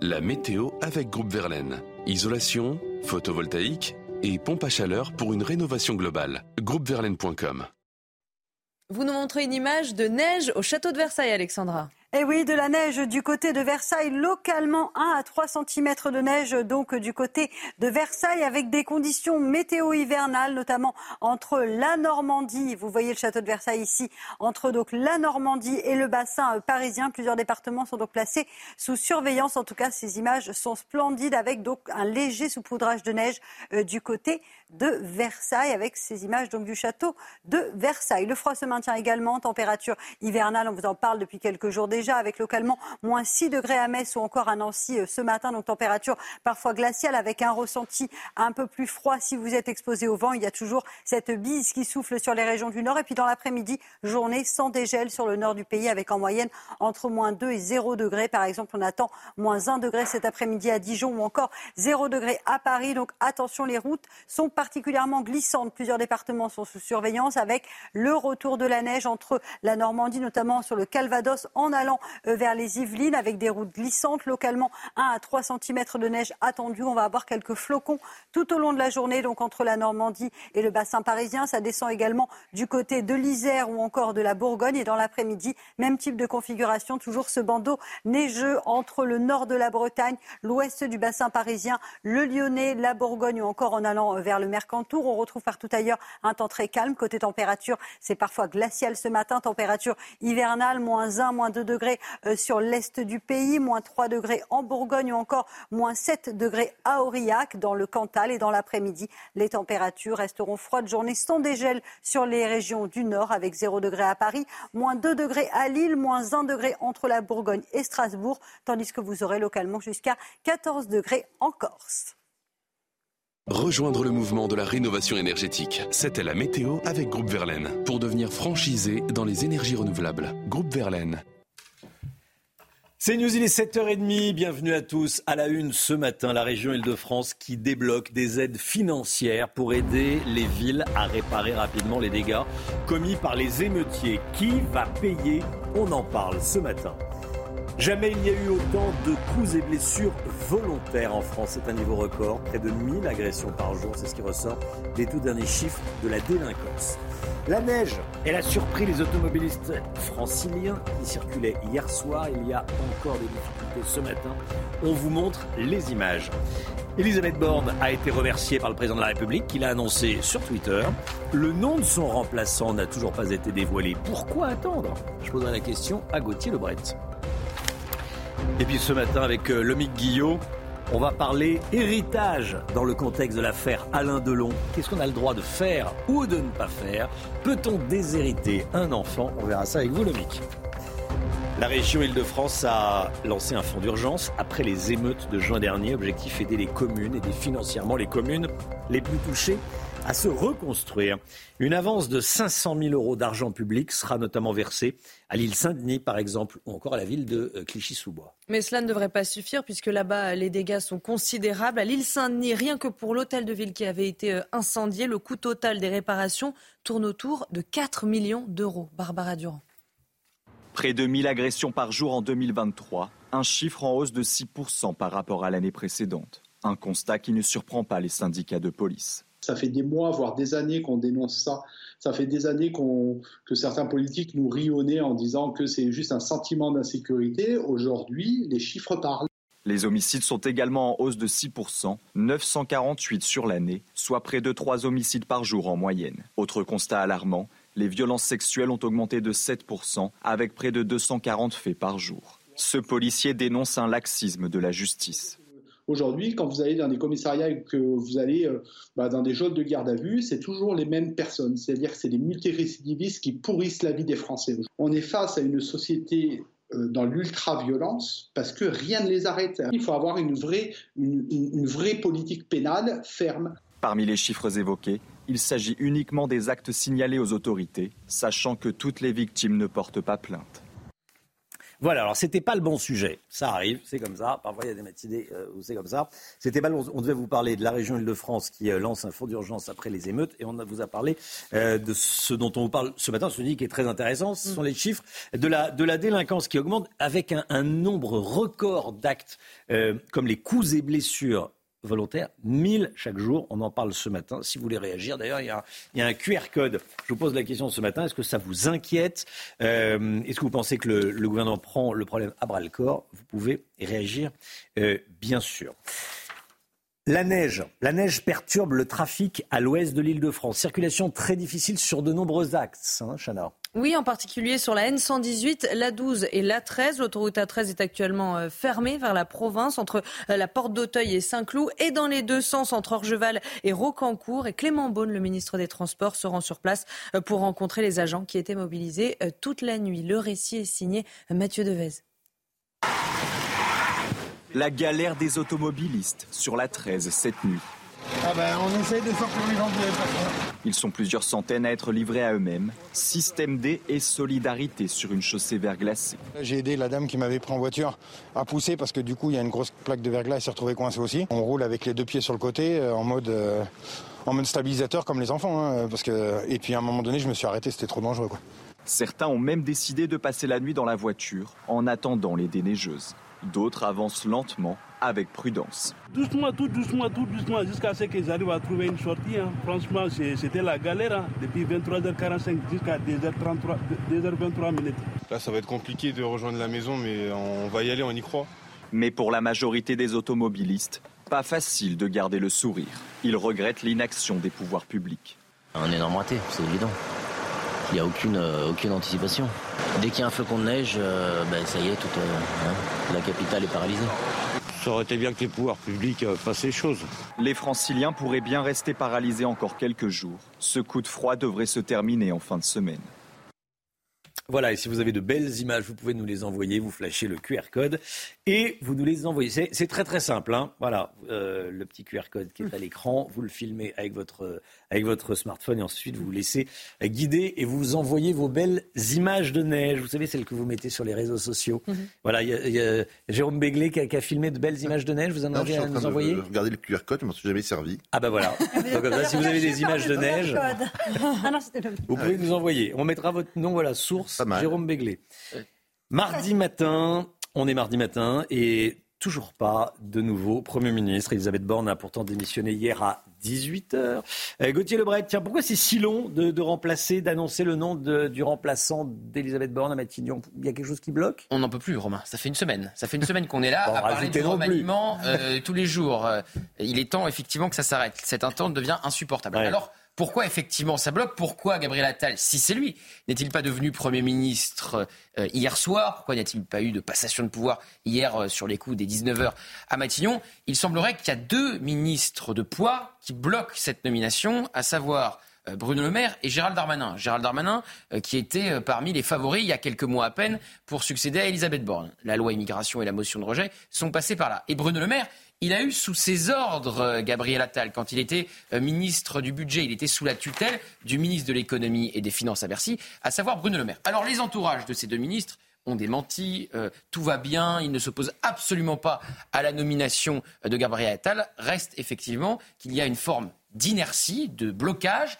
et c'est pas la première fois euh, depuis le début de ce second quinquennat. Ça arrive même assez régulièrement. Au départ, l'ancienne députée LR, Catherine Vautrin, devait être première ministre. Finalement, ça a été Elisabeth Borne. Elisabeth Borne devait partir après le 49-3 sur la réforme des retraites. Finalement, elle est restée. Hmm. Il devait y avoir un remaniement à ce moment-là. Finalement, c'était au début de l'été. Un remaniement à minima, mais une journée de cacophonie où une secrétaire d'État a changé trois fois de portefeuille en une seule journée. Donc, si vous voulez, cette forme euh, d'hésitation euh, du président, de tâtonnement, eh bien, se répète assez régulièrement depuis le début de son second mandat. Merci Gauthier. Euh, pourquoi est-ce que ça met autant de temps? Est-ce que ce sont euh, les hésitations d'Emmanuel Macron? On en parlera avec vous, Jérôme Béglé, à 7h50, édito politique. Euh, dans le Pas-de-Calais, une jeune femme de 19 ans a été mortellement percutée par une voiture au volant, une dame de 81 ans. Elle affirme, euh, cette conductrice, ne pas avoir vu sa victime qui traversait pourtant sur un passage piéton, Chana. Un drame qui relance le débat sur l'aptitude de certains seniors à conduire. Un projet de loi propose de faire passer un examen médical aux 75 ans et plus. Barbara Durand. Pour avoir le droit de conduire, les seniors devraient-ils passer des examens? Une proposition de loi va dans ce sens, imposer une visite médicale pour les personnes de plus de 75 ans, une question de bon sens selon cet avocat. À partir du moment où, les, gens vieillissent, il faut que l'État puisse s'assurer que la, capacité des gens qui ont obtenu le permis de conduire il y a 10, 20, 30, 40 ans euh, est toujours satisfaisante au regard de l'intérêt commun. Si les seniors ne sont pas les plus dangereux au volant, selon un bilan de la sécurité routière, les 65 ans et plus ont été à l'origine de 16,9% des accidents mortels en 2017. Alors pour quelles raisons la France n'a-t-elle pas encore pris de mesures? On a une population française qui est quand même vieillissante, ce qui signifie qu'on a beaucoup d'automobilistes qui vont passer le cap des 60-70 ans euh, dans, les années qui viennent. Là, vous avez un engorgement, je pense, des centres d'activité euh, médicale qui fait que les pouvoirs publics peut-être freinent un petit peu des deux fers. En Europe, plusieurs pays imposent déjà des examens obligatoires. Au Danemark et en Finlande, c'est à partir de 70 ans. En Italie et au Portugal, c'est encore plus sévère. Le contrôle est obligatoire dès 50 ans. Voilà. Est-ce qu'il faut remettre en cause le, permis à vie C'est la question euh, qu'on pose à, chaque fois qu'il y a un accident de ce type. Le Guillot. Bah, c'est compliqué hein, parce que la liberté de se déplacer est essentielle pour beaucoup. Mais c'est vrai que quand on voit ces drames, euh, la question de l'aptitude peut se poser. Oui, c'est ça. Mais la question de la liberté de se déplacer. Euh, compliqué de priver des gens de leur. n'est pas remise en cause si vous n'avez plus votre permis. Vous pouvez vous déplacer. C'est vrai que quand on voit à chaque fois c'est qu'il y a ces, sujets, on il faudrait peut-être oui un contrôle d'aptitude passer un certain âge. C'est News, il est 8h20. Restez bien avec nous. Dans un instant, on va continuer à parler de, politique, évidemment. Et puis, on va parler avec vous, le mythe de, l'héritage. Il y a l'affaire Delon. Est-ce qu'on peut favoriser un enfant plus qu'un autre en termes d'héritage? Est-ce qu'on peut déshériter quelqu'un? On va en parler avec vous. Restez bien avec nous sur CNews. À tout de suite. CNews 7h43 avant de parler euh, économie et héritage avec le Guillot, cette question que je vous pose depuis le début de la matinale. Les mauvais chiffres de la délinquance, c'est le Figaro qui les publie ce matin. Il y en a un qui, qui, euh, m'interpelle et qui vous interpelle. 1000 affaires de coups et blessures volontaires chaque jour. C'est un niveau record. 362 000 faits en 2003. En 2023, pardon, l'année dernière. Bon, est-ce que ça vous inquiète? Est-ce que vous pensez que les, pouvoirs publics, l'État, euh, prend le problème à bras le corps? Vous réagissez depuis ce matin. Voici vos réponses est extrêmement inquiétant et touche tout le monde, quel que soit son âge, quel que soit son sexe, et quelle que soit la ville également, ou le village. On ruse de plus en plus de stratégies pour continuer à sortir tout en se protégeant. On est de plus en plus sur le qui-vive, on est de plus en plus euh, méfiants hein, les uns envers les autres. Euh, ce n'est pas une situation normale, mesdames et messieurs les politiques, c'est la faillite de vos politiques régaliennes depuis des décennies. Effectivement, nous constatons depuis euh, un certain nombre d'années euh, une hausse euh, flagrante des, coups et blessures.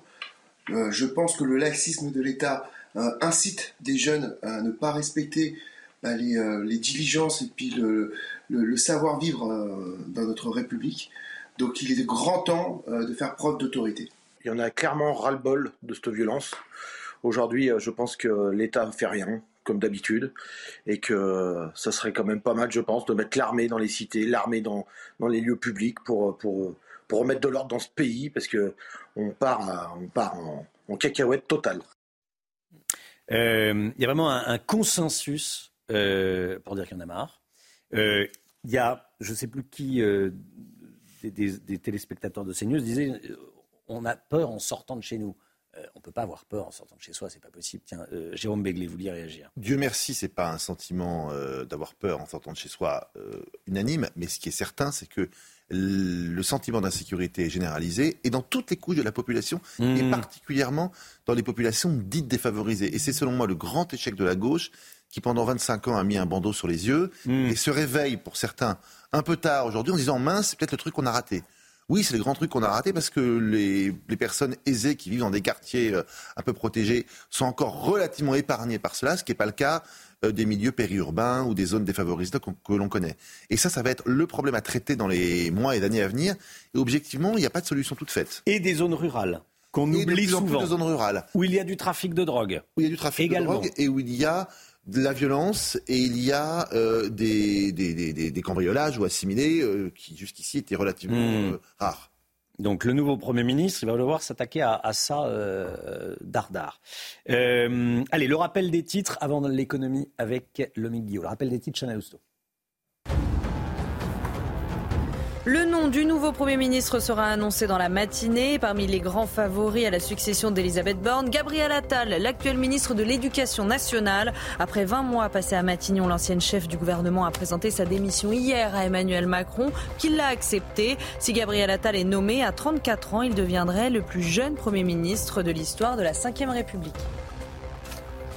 Le premier bilan annuel de la délinquance pour 2023 est tombé et les chiffres ne sont pas bons. Dans une note du ministère de l'Intérieur, on découvre que quasiment tous les indicateurs de violence sont en hausse. Les coups et blessures volontaires atteignent un record. 362 000 faits ont été recensés l'année dernière, soit près de 1000 agressions par jour en moyenne. Et puis en Corse, trois personnes ont été retrouvées mortes dans un quartier populaire de Bastia. Les victimes sont deux hommes et une femme. Un troisième homme gravement blessé a été conduit à l'hôpital avec un pronostic vital engagé. Une personne de leur entourage a été interpellée et l'origine des décès n'est pas connue à ce stade. Expo. 4 villages en Ile-de-France, 50 maisons à visiter pour découvrir la vôtre. Plus d'infos sur domexpo.fr. Retrouvez votre programme avec EcoHabitat Énergie. Nous vous accompagnons dans le changement de votre installation pour une autoconsommation réussie. moins 10, l'économie avec vous, l'ami Guillaume, en marge de l'affaire qui secoue la famille d'Alain Delon. On a appris que sa fille héritera de 50% des biens de l'acteur, de son père. 25% pour chacun des fils. 25% pour Anthony, 25% pour Alain Fabien.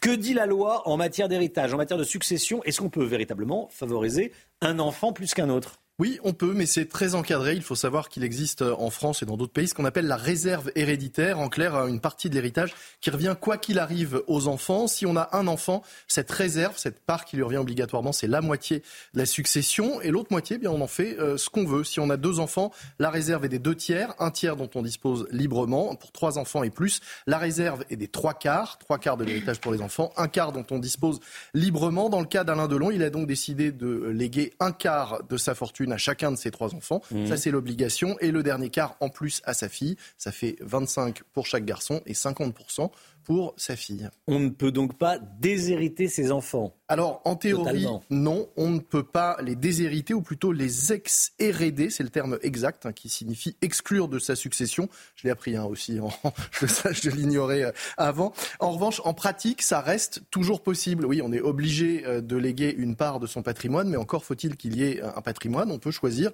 tout simplement de tout dépenser avant euh, son décès, de ne rien laisser à ses éventuels héritiers. Ça, c'est une possibilité possibilité. Et puis il y en a une autre. Hein, euh, on peut aussi décider de tout, euh, de mettre l'ensemble de sa fortune sur une assurance vie, sur un contrat d'assurance vie, puisque l'assurance vie ne fait pas partie de la succession. C'est d'ailleurs son intérêt. Il n'y a pas de frais de succession, mais du coup, elle échappe aussi aux règles en matière d'héritage et de transmission. Hmm. Effectivement, on l'oublie, mais rien n'empêche quelqu'un au soir de sa vie de, de, de, tout dépenser, de tout claquer, comme on dit. Il faut en avoir l'envie et l'énergie, mais c'est voilà, l'envie et l'énergie. bon. Euh, en dehors de l'assurance vie, comment est taxée aujourd'hui une succession? Alors il faut savoir qu'en France, les conjoints ne sont pas taxés. Pour les enfants, il n'y a pas de taxe jusqu'à 100 000 euros. Et puis ensuite, bien c'est comme pour les impôts, hein, c'est par palier. 20% en dessous de 550 000 euros, jusqu'à 45% au-delà de 1,8 million. Emmanuel Macron avait promis en 2022, durant la campagne, de relever de 50 000 euros le seuil d'exonération. En clair, de ne pas taxer jusqu'à 150 000 euros euh, d'héritage. Promesse désormais remisée, sacrifiée avec la fin du quoi qu'il en coûte, comme quelques autres. C'était votre programme avec EcoHabitat Énergie. Nous vous accompagnons dans le changement de votre ancienne installation pour une autoconsommation réussie. C'était votre programme avec Domexpo. 4 villages en Ile-de-France, 50 maisons à visiter pour découvrir la vôtre. Plus d'infos sur domexpo.fr. Gabriel Attal, favori pour remplacer Elisabeth Borne à Matignon. Édito politique dans un instant avec les toutes dernières informations de Jérôme Béglé. A tout de suite. La politique avec vous, Jérôme Béglé, directeur général de la rédaction de Paris Match. Jérôme, bon, euh, on n'a toujours pas le nom du nouveau Premier ministre. On sait qu'Elisabeth Borne euh, a démissionné. Quelles leçons faut-il tirer de ce remaniement en cours? Comme les travaux en cours, là c'est le remaniement en cours. Ben en Macronie, un remaniement ressemble à un chemin de croix. On part euh, sur une piste puis on aboutit à un scénario souvent exactement inverse. L'exemple le plus sidérant remonte à mai 2022. Catherine Vautrin, présidente LR du Grand Reims, allait être nommée. Jean Castex fait visiter euh, l'hôtel de Matignon. Et 24 heures plus tard, patatras, c'est Elisabeth Borne, issue de la gauche, qui décroche la timbale, c'est-à-dire son, son, miroir exactement inversé. C'est un peu comme si au restaurant, déçu de pas avoir pris un cassoulet, on se rabattait sur une sole. L'un n'est pas meilleur que l'autre, mais c'est pas exactement tout à fait les mêmes régimes alimentaires. Mais le Premier ministre enfin nommé, ce sera le cas dans la journée, commence le plus difficile composer un gouvernement qui tienne debout.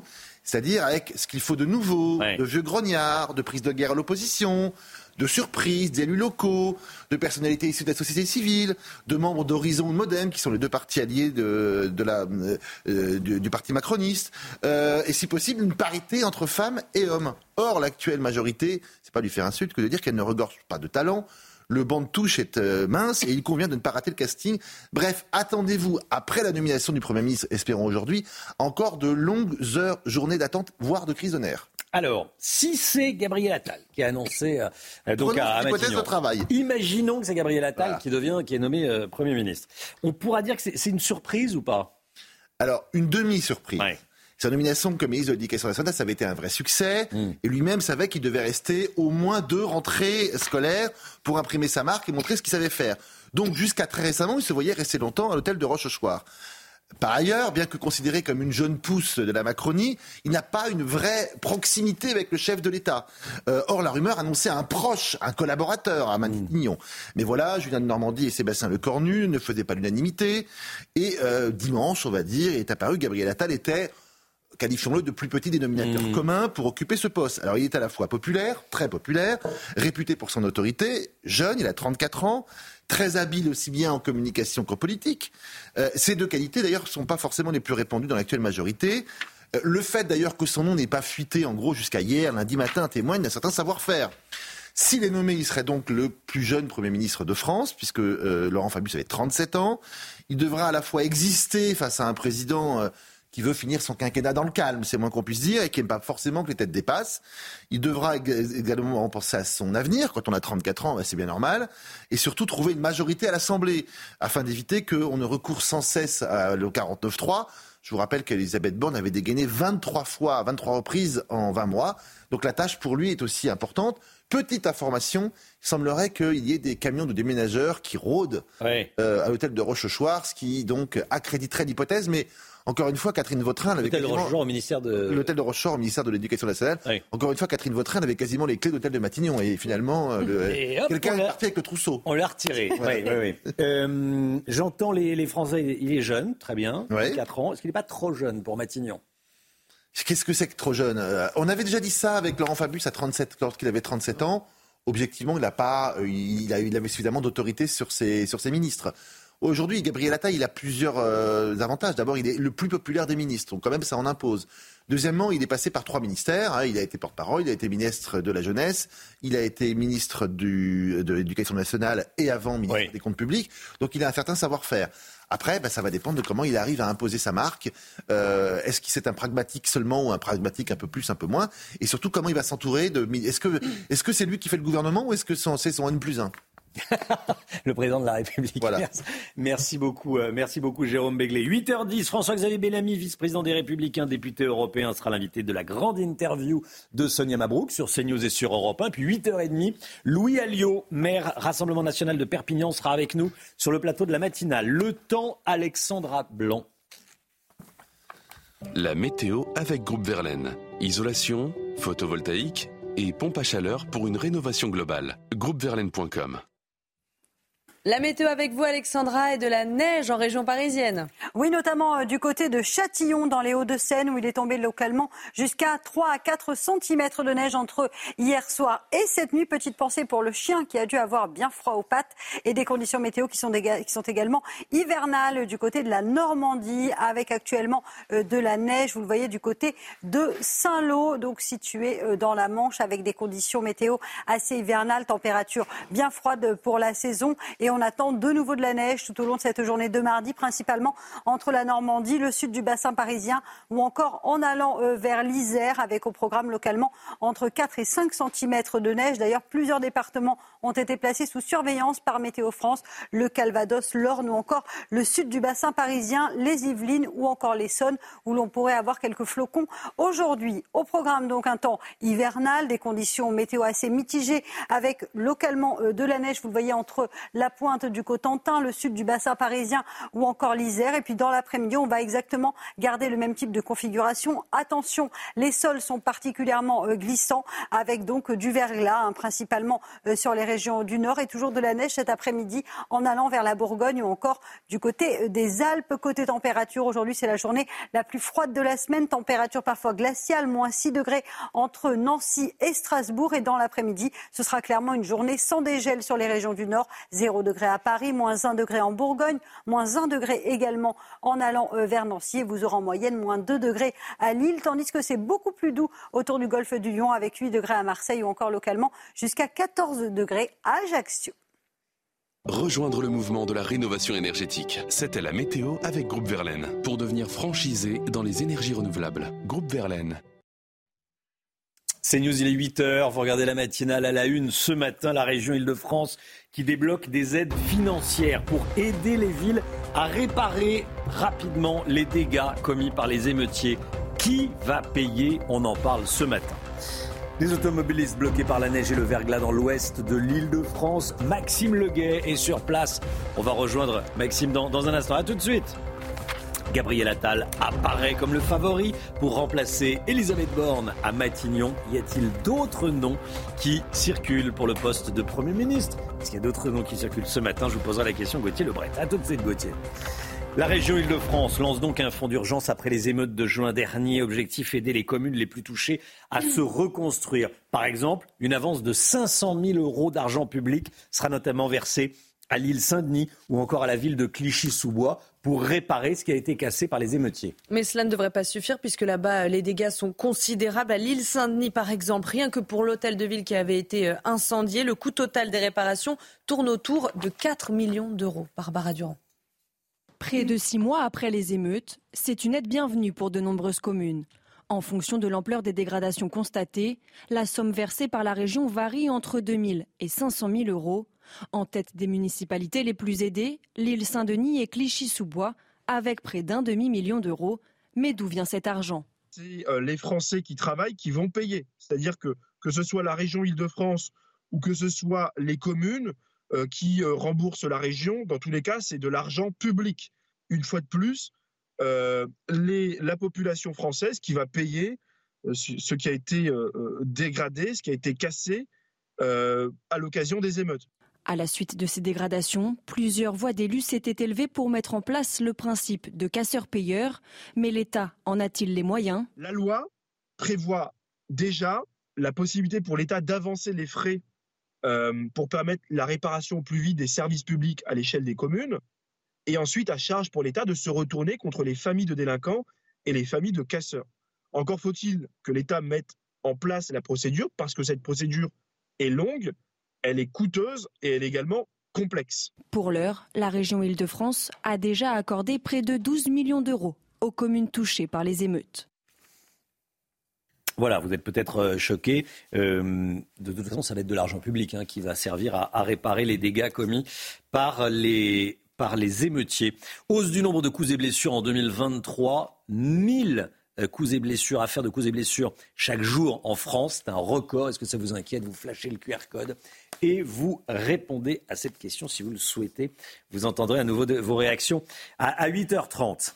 Et puis la neige perturbe le trafic à l'ouest de l'île de France. La circulation est très difficile ce matin, en particulier sur la N118, la 12 et la 13. La 13, où l'on retrouve Maxime Leguet en direct avec nous, avec Jules Bedeau. Maxime, quelle est la situation sur l'autoroute A13 La 13, c'est euh, l'autoroute qu'on appelle euh, l'autoroute de Normandie. Hein. Ça, ça part vers l'ouest. Ça permet d'aller à l'ouest. Exactement, exactement, exactement, Romain. Eh bien, la neige est tombée toute la nuit. Nous sommes sur le pont de cette autoroute A13 et ici, la circulation reprend petit à petit, mais la neige est encore bien présente. Regardez sur ces images de, de Jules Bedeau, euh, la neige qui est là, la neige qui est là, qui a attendu, qui a surpris les automobilistes ce matin lorsqu'ils sont arrivés. Et pour cause, à certains endroits, elle s'est même transformée en verglas, rendant la route difficilement praticable. Alors certains automobilistes que nous avons vus sur le bas-côté ont décidé plutôt d'abandonner leur véhicule. Nous avons vu des motos, quelques camions qui ont été abandonnés, des automobilistes qui n'ont voulu prendre aucun risque. Certains axes de l'autoroute A13, alors où je vous parle, sont toujours fermés car les routes sont impraticables. Le ministre des Transports, Clément Beaune, lui, a annoncé que l'ensemble des saleuses et des déneigeuses de la région étaient mobilisés. Ministre qui s'entretient en ce moment même avec la direction des routes d'Île-de-France pour faire un point d'étape sur la situation. Merci beaucoup Maxime Leguet avec Jules Bedeau. Euh, Alexandra Blanc, c'était pas prévu, hein alors on prévoyait un épisode hivernal, mais on prévoyait ouais. beaucoup moins de neige euh, en mmh. Ile-de-France avec euh, des conditions météo euh, particulièrement agitées. Et donc il est tombé l'équivalent localement 3 à 4 cm de neige. Le nom du nouveau Premier ministre sera annoncé dans la matinée. Gabriel Attal, toujours favori, Gauthier Lebret? Oui, alors j'ai 30 secondes pour vous dire qu'il est effectivement oui. toujours favori. Pourquoi? Parce que c'est le ministre le plus populaire du gouvernement. Donc là, ça serait quand même une différence avec Jean Castex, Elisabeth Borne, même Édouard Philippe, qui ont tous été nommés à des moments de leur carrière où ils étaient euh, totalement inconnus euh, des euh, Français. Puis il a un bilan, évidemment, en cinq mois. Est-ce qu'on peut dire qu'il a un bilan? C'est évidemment la difficulté de cette nomination, c'est que s'il est nommé à Matignon et qu'il cumule pas avec le ministère de l'Éducation nationale, il abandonne quelque part les professeurs au bout de cinq mois. Mais il a mmh. eu cinq mois, Tony Truant, je ne vais pas rappeler tout ce qu'il a fait, mais effectivement, il est allé au devant de l'actualité et il est devenu très populaire. Réponse normalement, normalement, en fin de matinée. Le premier Conseil des ministres, c'est tout à l'heure, euh, c'est tout à l'heure, c'est demain, normalement, le premier Conseil des ministres de, de l'année. Encore fou... euh, camion de déménagement. Camion de déménagement. Devant, devant le ministère de l'Éducation nationale. Devant le ministère de l'Éducation bon. nationale. Voilà. Merci un... Merci beaucoup. Dans un instant, François-Xavier Bellamy, invité de la grande interview. À tout de suite. Et place donc à la grande interview sur euh, CNews et Europe 1. Bienvenue et bonjour François-Xavier Bellamy. Bonjour. Merci d'être avec nous ce matin. Merci Vous êtes euh, eurodéputé Les Républicains et vice-président LR. Alors une première ministre partie un jeune ministre grand favori, même si nous allons rester prudents encore ce matin, évidemment. Euh, avant d'évoquer ces spéculations insistantes, quel bilan faites-vous de l'action de la Première ministre Elisabeth Borne à la tête du gouvernement? Pour beaucoup dans l'opposition, il faut le noter, bon, elle est Madame 49.3, mais pour d'autres, à l'instar d'Éric Ciotti, eh bien, il reconnaît sa rigueur, son honnêteté intellectuelle. Est-ce que vous lui prêtez les, les mêmes qualités? Je crois qu'on peut très bien avoir été dans l'opposition, comme nous l'avons été, comme Éric Ciotti l'a montré au cours des, derniers mois avec notre famille politique, tout en, tout en ayant de l'estime pour ses adversaires politiques. Et Elisabeth Borne, pour ma part, je, crois il y a quelque chose d'assez euh, désolant dans, la, dans, la, dans le feuilleton que nous sommes en train de vivre, c'est qu'on voit bien à quel point tout cela est d'abord réduit à une affaire de, de personnes. Elisabeth Borne dit clairement qu'elle est contrainte de présenter sa démission, non pas qu'elle ait été euh, désavouée par une élection qui viendrait de se dérouler, non pas qu'elle vienne d'essuyer une défaite politique euh, personnelle, mais voilà, il semble qu'Emmanuel Macron ne voulait plus continuer de travailler avec elle et donc il, l'écarte du gouvernement. C'est ainsi, on ne va pas épiloguer indéfiniment. Euh, ce, que, je retiens surtout de la période qui vient de s'écouler, c'est que le macronisme, parce que c'est de cela qu'il s'agit, est en train de, montrer à quel point, en même temps, ces ambiguïtés et ces contradictions ont conduit le pays dans l'impasse et la vie politique euh, avec lui. Quel que soit le, le remplaçant d'Elisabeth Borne, à l'heure actuelle, le, grand, euh, le très grand, le grandissime favori reste Gabriel Attal. Avant d'évoquer avec vous le, le fond, François-Xavier Bellamy, vous faites partie quand même de la jeune génération. Vous avez, on peut dire votre âge, hein, 38 ans. Vous êtes de la même génération que Gabriel Attal, qui lui a 34 ans. C'est-à-dire, il rentrerait, il accéderait à Matignon du haut de ses 34 ans. Est-ce que, est-ce que cette jeunesse n'est qu'un argument de communication? Euh, ou est-ce que ça peut être aussi le signe d'un renouveau en politique, d'une volonté euh, ben, et d'une fougue de faire de la politique autrement? Je crois qu'être jeune n'est pas une qualité en soi, euh, et, et, et, de fait, il faudrait se garder d'en faire une vertu. C'est d'ailleurs une vertu qui disparaît avec le temps. Je l'ai toujours dit pour moi-même, et cela vaut aussi pour euh, tous ceux euh, qui font peut-être effectivement de leur âge un élément de, de communication. Mais, mais... C'est son cas C'est pas le cas de Gabriel Attal, il n'en fait pas. Ou alors vous y voyez euh, davantage un, un communicant qu'un qu homme d'action? La vraie question que je me pose, et je me la pose très sérieusement, c'est euh, tout le monde dit Gabriel Attal favori pour rentrer à Matignon, mais quelles sont ses qualités pour cela? Qu'est-ce qu'il aura démontré? Il est ministre de l'Éducation nationale. Par une partie de la droite comme celui qui a fait interdire la baya, et plus largement comme étant euh, celui qui incarne le contre-pied à Papé Ndiaye, plutôt euh, anti-woke. Hein. J'essaie de vous, de vous avancer des, des, arguments qui ont été mis en avant C'est-à-dire qu'en fait, on reconnaît à Gabriel Attal le mérite d'avoir corrigé les travers de son prédécesseur, qui appartenait pourtant à la même majorité et qui s'inscrit évidemment dans la continuité de ce macronisme qui encore une fois, avec le en même temps, aura dit tout et son contraire. Et Gabriel Attal, à sa manière, aura soutenu tout et son contraire en étant porte-parole de ce gouvernement, en étant ministre du budget. On ne l'avait pas entendu avoir un mot de distance à l'égard de Papendiaï quand celui-ci était ministre de l'Éducation nationale. On, voit finalement aujourd'hui que ceux qui ont depuis des années et c'est mon cas, mais parmi bien d'autres, tenté d'alerter sur la réalité de la crise profonde que traverse l'éducation nationale, ceux qui l'ont fait sous les colibés, y compris de M. Attal, qui aura appartenu au Parti socialiste, qui aura appartenu à ces gouvernements qui, pendant des années, ont fermé les yeux sur la crise de l'école, aujourd'hui euh, sont en train de, de constater qu'en quelques mois, sans avoir encore rien fait, Gabriel Attal devient populaire pour avoir dit simplement la réalité d'une crise qui aura contribué à dissimuler pendant longtemps. Bellamy, vous, êtes un, un, vous vous intéressez beaucoup à l'école et votre avis compte évidemment. Quand vous dites rien fait, c'est-à-dire que les, euh, son bilan perçu comme étant celui qui a réaffirmé quand même l'autorité à l'école, soutenant les professeurs face au coup de canif au niveau de la laïcité, je vous vois sourire. Vous J'aime beaucoup l'expression de bilan perçu. Mm -hmm. Vous voyez, c'est comme en ce moment il fait froid, on parle de la température réelle et la température ressentie. Oui. Il y a un bilan perçu mais en réalité, quel est le bilan? Vous avez parlé de l'interdiction de la baya. Pour le reste, Gabriel Attal n'a tout simplement, je ne lui reproche même pas, mais il n'a pas eu le temps de faire quoi que ce soit au ministère de l'Éducation nationale. Il y est depuis quatre mois. Et, et regardez à quel point notre vie politique tourne dans un univers de communication qui est de l'ordre atteint presque l'ordre du virtuel pur. Euh, il, il s'agit de, de, de, spéculation. Qu'est-ce qui fait que Gabriel Attal aujourd'hui est en pôle position pour rentrer à Matignon? C'est qu'il est le favori des sondages. C'est qu'il est bien placé dans les enquêtes d'opinion. Mais à ce compte-là, euh, Kylian Mbappé est aussi très bien placé dans les enquêtes d'opinion. Euh... Ce que je veux dire, c'est oui. qu'encore une fois, on pourrait considérer que quelqu'un est prêt pour être Premier ministre de la France parce qu'il a réalisé des choses extraordinaires, parce qu'il a montré par son action, par son bilan, par ses résultats, de quoi il était capable. Mais, mais encore une fois, je le redis, je, je ne, Donc c'est la prime à la communication. je ne le lui reproche pas parce qu'il n'a la prime à la popularité dans les sondages. Si tout à l'heure Gabriel Attal est nommé Premier ministre, pour vous, ce serait une prime à, à une popularité, à une notoriété, à une image, plus qu'à un bilan, je, un parcours. Je, et à je vous le redemande, Sonia Mabrouk. Où est le bilan? Quelles sont ses actions? Et d'ailleurs, qu'est-ce que Gabriel Attal ça, ça aussi, c'est peut-être euh, un signe des temps. Qu'est-ce que Gabriel Attal aura fait d'autre dans sa vie que de la politique? Euh, Par quoi est-ce qu'il a démontré quelque chose qui pourrait le rendre crédible pour exercer une si je vous posais responsabilité. la, la même question, qu'est-ce que vous mettriez en avant vous-même? Vous êtes quand même vice-président des, des, LR, vous êtes arrivé, vous serez probablement choisi tête de liste les Républicains.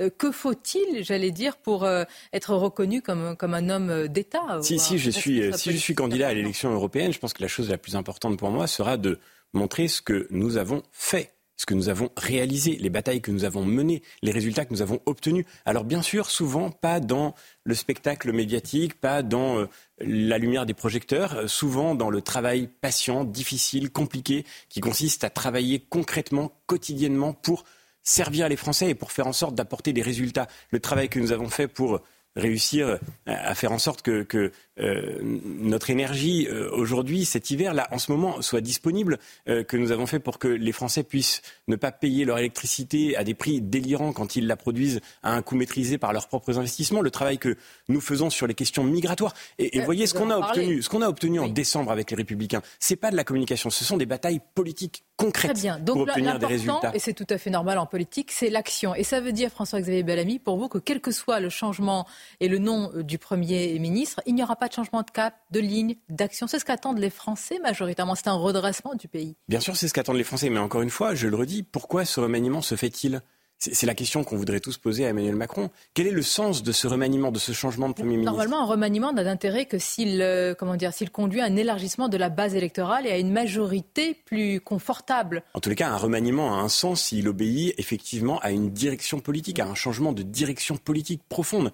Et, et là, encore une fois, je crois qu'on on, on le voit bien, ce qui compte et ce qui comptera d'abord finalement, et moi je ne veux pas juger Gabriel Attal sur un procès d'intention, la, la, seule chose qui compte et la seule chose qui comptera, c'est ce que fera le prochain Premier ministre. Vous auriez dit la même chose s'il était venu des rangs de la droite, ce Premier ministre?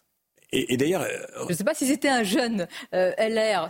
Tiens, euh, ce n'est pas possible. LR est aujourd'hui dans l'opposition. Et, et c'est enfin, parce qu'LR est dans l'opposition. Ils sont passés, si je puis dire, chez Emmanuel Macron alors qu'ils étaient dans l'opposition. Ils, ont choisi, ils ont choisi de rejoindre ces ambiguïtés permanentes. Et aujourd'hui, on le voit bien. C'est la particularité étonnante de la situation actuelle.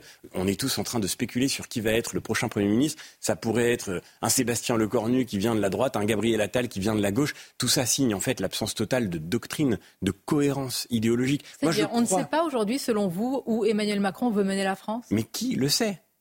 Qui le sait? Si vous deviez répondre précisément à cette question. Moi, je ne suis pas porte-parole du gouvernement. de ce et que, par vous, chance, de ce que, que je suis... vous percevez quand même, il a, lors de ses vœux, réaffirmé le cap de l'autorité. Vous allez me dire que ça reste que des mots, mais qu'est-ce que vous percevez euh, de la suite du quinquennat? Mais qu'est-ce que ça veut dire le cap de l'autorité quand on a un pays qui a vécu les émeutes que nous avons connues en juillet dernier, le président, dans ses vœux, n'en a même pas parlé. Pour moi, ces émeutes ont été le moment décisif de l'année 2023. Pourquoi? Parce qu'elles ont témoigné de l'incroyable fragilité de l'État aujourd'hui face à la réalité des menaces. C'est de ça dont on devrait parler. C'est là-dessus qu'il faudrait agir. Et toute notre vie politique est concentrée aujourd'hui sur la spéculation qui touche un éventuel remaniement, alors qu'en réalité, le cœur du sujet, c'est comment faire en sorte que l'État se redonne les moyens de faire face aux menaces auxquelles nous sommes confrontés. Et permettez-moi de le dire, mais on a un peu le sentiment de vivre. J'imagine qu'à la fin de l'Empire romain, dans les derniers empereurs qui se succédaient, euh, certainement le, le César Augustule euh, devait être en train de distribuer lui aussi des places, des positions, des postes qui avaient été des fonctions décisives. Mais quand la réalité politique ne décide plus du destin commun, alors tout cela, évidemment, revient à une sorte Mais de alors jeu comment, euh, purement spéculatif. Comment dire, retrouver notre euh, souveraineté, notamment dans un domaine important qui est celui de, de l'immigration? Vous avez cité ce qui a marqué l'année 2023. Le projet de loi immigration et les débats autour de ce sujet ont été un, un marqueur important. Je voudrais vous entendre sur la polémique autour de Pierre Moscovici, François-Xavier Bellamy, président de la Cour des comptes, qui a justifié évidemment, le, vous le savez, le report du rapport sur l'immigration et a même dit qu'il aurait pu ne pas le publier. Vous avez euh, vertement réagi sur les réseaux sociaux. Laurent Vauquier est allé jusqu'à demander sa, démission. Vous, vous aussi? Moi, je suis d'accord avec Laurent Vauquier. Je partage cette révolte qui tient au fait que une institution publique, la Cour des comptes, dont la mission, au sens de la Constitution, est d'éclairer le débat public et d'informer les Français sur les enjeux de l'action de l'État, cette institution-là est empêchée par son premier président de publier les résultats auxquels elle est parvenue sur un sujet majeur, la question migratoire, au moment où un débat décisif est en train de traverser euh, le Parlement et la société française Donc tout Il faut entière. qu'il démissionne pour cela.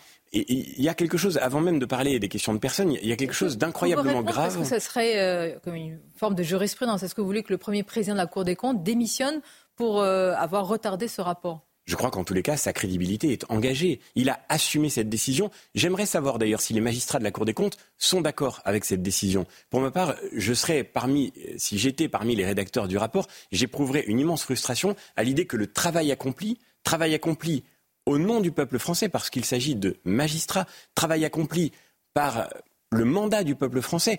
La Cour des comptes travaille financée par les Français et elle est là pour leur rendre des comptes. Eh bien, comment se fait-il que ces Français n'aient pas le droit de connaître les résultats de son travail au moment où ils sont en plein milieu d'un débat décisif pour l'avenir du pays? Et, j'ajoute une dernière chose. Pierre Moscovici, soyons très précis, Jean-Éric Schuttel le dit aujourd'hui dans les colonnes du Figaro, et il a parfaitement raison de pointer ce fait. Pierre Moscovici dit je n'ai pas publié ce rapport parce qu'il suivait immédiatement le vote de la motion de rejet. Mais il restait encore tout le débat parlementaire, il restait encore toute la commission mixte Clairement, paritaire. Il ne voulait pas interférer avec tout, tout le débat. La commission mixte il a parlé de réactions hystérisées et il avait peur que, ça, que ce rapport devienne un objet politique au service de quelques-uns, peut-être vous, ça veut dire le Rassemblement ça veut dire que ça veut dire que Pierre Moscovici considère que les Français sont des enfants irrationnels auxquels il ne faut pas dire la vérité, de peur qu'ils ne disent des choses qui euh, seraient déraisonnables. Ça veut dire que les parlementaires français ne sont pas responsables qu'ils ne sont pas capables de faire du travail de la Cour des comptes une œuvre utile pour le pays si Pierre Moscovici pense vraiment cela de la représentation nationale, alors oui, il doit partir. Parce que pour le coup, ça veut dire qu'il est prêt dans le principe. Et d'ailleurs, il dit une chose très grave dans l'interview chez vos confrères de LCI auquel vous faites allusion. Il dit J'aurais pu décider de ne jamais le publier. Mais ça veut dire que Pierre Moscovici est prêt, de manière arbitraire, à ne jamais diffuser les résultats de rapports qui sont pourtant réalisés pour éclairer le débat public il y a quelque chose ici qui prouve à quel point, et je le redis, ça vaut sur la question migratoire, mais ça a valu aussi sur la crise de l'école pendant très longtemps. Il y a des, euh, aujourd'hui des responsables publics, aussi bien dans nos institutions que dans la vie démocratique, qui préfèrent ne pas dire la vérité aux Français plutôt que de devoir affronter la réalité de leur choix. Selon vous, si ce rapport avait euh, une conclusion tout autre, et saluer plutôt l'action de l'exécutif. Vous mettez en avant, euh, je vais dire, un contrôle sur l'immigration. Est-ce qu'il y aurait eu toutes ces, entre guillemets, pudeurs de gazelle?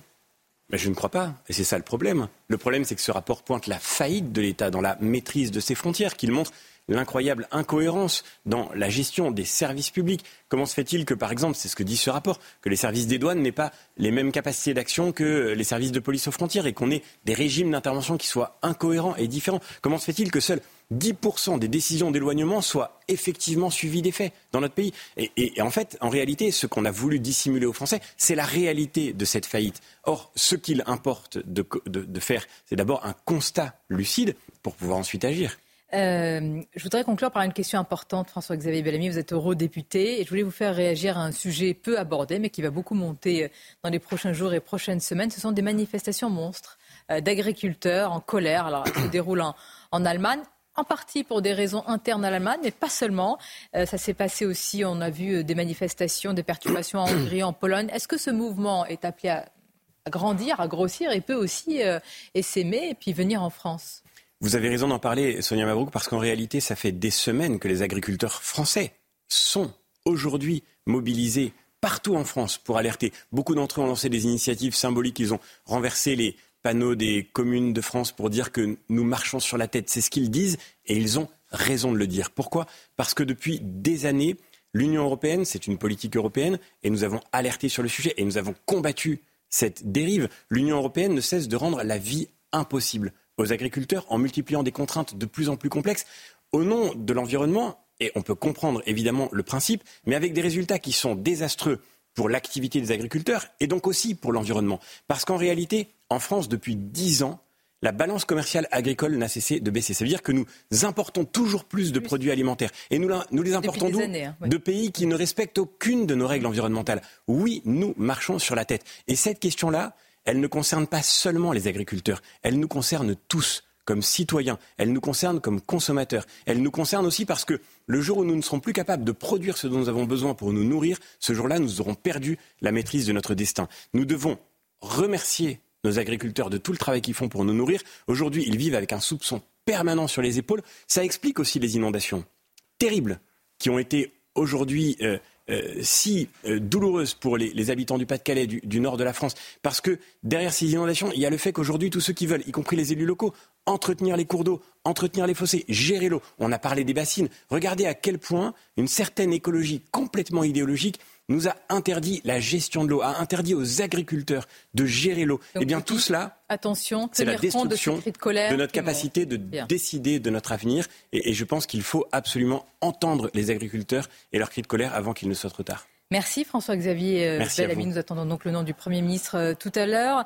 Merci au, vice-président et à la prochaine tête de liste euh, LR pour les Européennes. Ce sera bientôt. Le sujet le plus important, c'est l'action, encore une fois, et pas les personnes. Et on l'a dit, du remaniement, je, je me l'applique à moi-même. Je vous remercie. C'était votre grande interview ce matin. Merci à vous. C'est nous, il est 8h30. Merci à vous, Sonia Mabrouk, et à votre invité, François-Xavier Bellamy. L'équipe est là. On est avec Chana Lousteau, on est avec Gauthier Lebret. Les toutes dernières informations sur le remaniement en cours. On a appris il y a quelques instants que le nom du nouveau Premier ministre, euh, l'annonce a été reportée. On parlait plutôt du début de matinée, ça sera plutôt la fin de matinée. Ça commence. On, est avec Alexandra Blanc, bien sûr, pour le froid mhm. et le verglas et la neige et avec le Mick Guillot pour l'écho. Euh, cette information que je vous donne depuis le début de la, matinale et qui vous fait beaucoup réagir. Jamais il n'y a eu autant en France de coups et blessures volontaires. Niveau record. Près de 1000 agressions chaque jour. C'est ce qui ressort des tout derniers chiffres de la délinquance dévoilés dans le Figaro et qu'on va vous détailler. La neige, elle a surpris les automobilistes franciliens. Il y a encore des difficultés ce matin. On vous montre les images, euh, évidemment. Et puis nous retrouverons notre envoyé spécial. Et puis Elisabeth Borne a donc été remerciée par le président de la République, qui l'a annoncé sur Twitter. Le nom de son remplaçant sera dévoilé en fin de matinée, nous dit-on. Pourquoi attendre? On verra ça avec vous, Gauthier. Puis on sera avec Louis Alliot, maire Rassemblement national de Perpignan, qui sera en plateau avec nous. Le bilan annuel de la délinquance pour euh, l'année dernière est tombé. Les chiffres ne sont pas bons. Dans une note du ministère de l'Intérieur, on découvre que quasiment tous les indicateurs de violence sont en hausse, les coups et blessures volontaires atteignant un record, Chana. 362 000 faits ont été euh, recensés l'année dernière, soit près de 1000 agressions par jour en moyenne. Tous les chiffres avec Mathieu Devez et Godéric Bay. Près de 1000 agressions par jour en 2023, un chiffre en hausse de 6% par rapport à l'année précédente. Un constat qui ne surprend pas les syndicats de police. Ça fait des mois, voire des années qu'on dénonce ça. Ça fait des années que certains politiques nous rionnaient en disant que c'est juste un sentiment d'insécurité. Aujourd'hui, les chiffres parlent.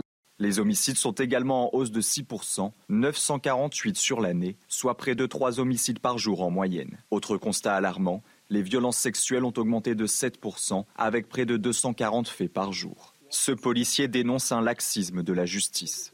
Aujourd'hui, quand vous allez dans des commissariats et que vous allez euh, bah, dans des zones de garde à vue, c'est toujours les mêmes personnes. C'est-à-dire que c'est des multirécidivistes qui pourrissent la vie des Français. On est face à une société euh, dans l'ultra-violence parce que rien ne les arrête. Il faut avoir une vraie, une vraie politique pénale ferme. Parmi les chiffres évoqués, il s'agit uniquement des actes signalés aux autorités, sachant que toutes les victimes ne portent pas plainte. Voilà, et depuis le début de la matinale, je vous pose la question, est-ce que ces chiffres vous inquiètent? Est-ce que ce niveau record vous inquiète? Est-ce que l'État, la puissance publique, euh, le gouvernement, euh, qui est en train d'être remanié, en fait assez pour régler ce problème de délinquance? Oui ou non? Qu'en pensez-vous? Voici vos réponses. En effet, la hausse du nombre de coups et blessures est flagrante dans notre, euh, dans notre pays, malheureusement, sachant que les chiffres que vous annoncez sont certainement des chiffres où les personnes ont, signalé ou ont porté plainte. Donc euh, j'imagine que ça doit être au moins trois ou quatre fois plus. Donc ce qui fait relativement peur et ça prouve surtout que dans notre pays, malheureusement, on n'arrive pas à sanctionner les gens pour éviter ce genre de problème. Donc euh, il faudrait que la justice euh, soit un peu moins laxiste. Moi je pense que la solution, c'est de faire payer ces gens-là et de faire confiance à notre police. Parce qu'actuellement, plus personne ne fait confiance l'État les, les soutient pas. Tout part en brille complètement. J'espère qu'on va pouvoir en sortir, mais c'est pas bien parti. Effectivement, je suis scandalisé par le fait que ce sont encore les Français qui soient mis à contribution pour réparer ce que l'État n'est pas en capacité de pouvoir juguler, à savoir euh, la délinquance en France, parce que nous avons malheureusement une, justice qui, n'est pas efficace. La police fait son travail, mais la justice n'est nullement efficace. Au contraire, j'ai l'impression qu'elle inscrit bon nombre de jeunes dans des trajectoires. Voilà, les coups et blessures volontaires. Quand on parle d'ensauvagement, c'est ça. Hein euh, l'ensauvagement, euh, euh, sais plus qui disait, oui, fin de la douce France. C'était Driss Gali, à 6h45, qui est essayiste. Il dit la douce France n'existe plus. Bon, bah, c'est ça. Un nombre record de coups et blessures. Voilà ce que disent ces chiffres. Les chiffres revêtent une, décrivent une réalité. La politique, Gabriel Attal, grand favori pour remplacer Elisabeth Borne à Matignon. Attention, hein, grand favori, ça ne veut pas dire déjà nommé. Hein, c'est comme un contrat. Hein, tant que c'est pas signé, c'est pas signé. Il est grand favori. Il est grand favori. Gauthier Lebret, pourquoi ça met du temps? Alors, c'était l'annonce euh, l'heure de l'annonce a été reportée. Ce sera la fin de matinée finalement. On disait déjà à, 6 heures, c'est pas parce qu'on annonce qu'on va faire l'annonce que l'annonce aura lieu.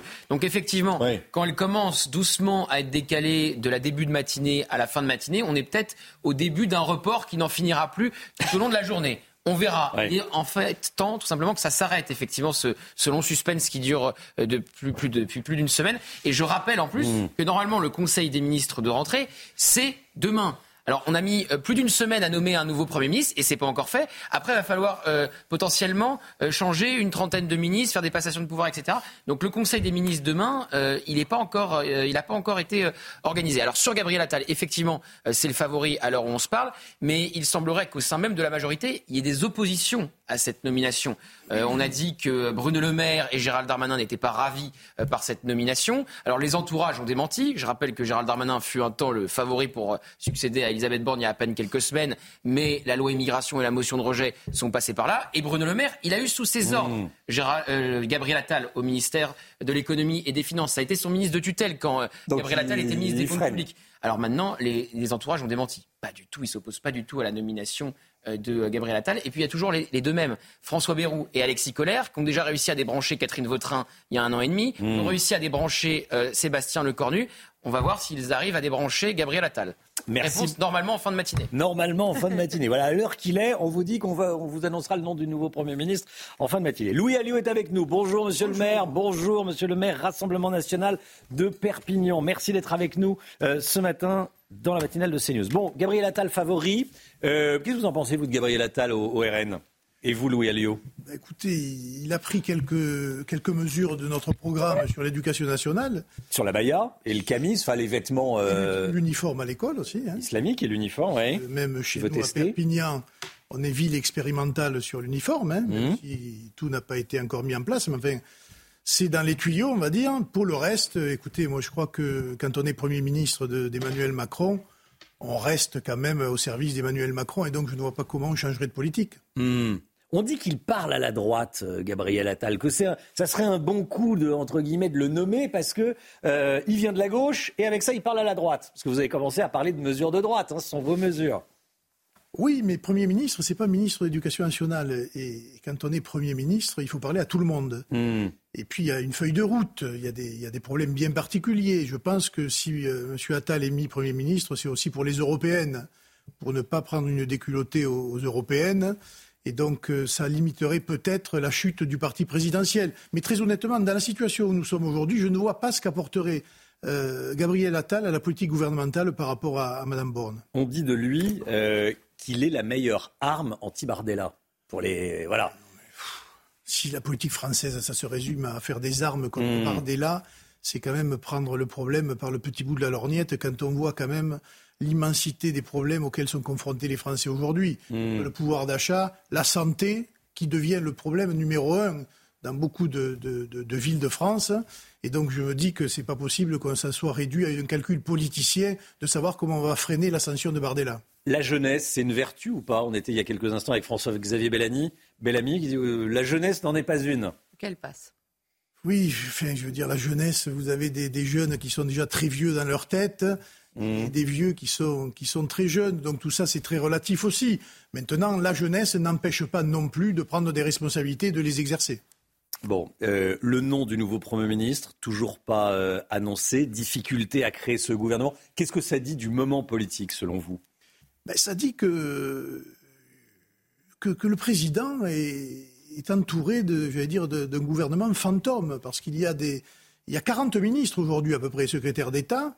Et même si on interrogeait les Français sur euh, qui connaît les ministres en poste, vous seriez surpris. D'ailleurs, même hmm. nous-mêmes, on serait surpris parce qu'on ne les connaît pas tous. Donc euh, l'entourage n'est pas si pléthorique que ça autour de, de M. Macron, et on voit bien les difficultés qu'il a à nommer quelqu'un. Parce qu'on devait nommer, enfin, on devait voir la nomination de M. Attal hier soir. Plus ça dure, j'allais vous dire, et moins c'est bon pour lui, si, si, je, si je regarde ce qui s'est passé. Euh, et donc, euh, j'attends ça. Et vous savez, après, il y a les seconds cercles, les troisièmes cercles qui se mettent en place. Et s'ils ne veulent pas de M. Attal comme ministre, eh bien, le, président va avoir du mal à l'imposer. Mmh. Louis Alliot, maire RN de Perpignan et premier vice-président du Rassemblement national. Je voulais vous entendre également euh, sur, euh, sur Pierre Moscovici, premier vice-président de la cour, premier président de la Cour des comptes, pardon, qui a décidé de reporter, de décaler la publication du rapport de la Cour des comptes sur l'immigration. En clair, dit-il que ça n'interfère pas dans les débats de l'Assemblée nationale, même si c'était l'objet. Ça donne, ça donne de l'information pour les, aux, députés. Est-ce que vous demandez sa démission ce matin? Non, la démission, non, mais c'est une autorité indépendante euh, qui est constitutionnalisée. Il a, il a aussi des comptes à rendre. Et en tout cas, il doit éclairer le Parlement.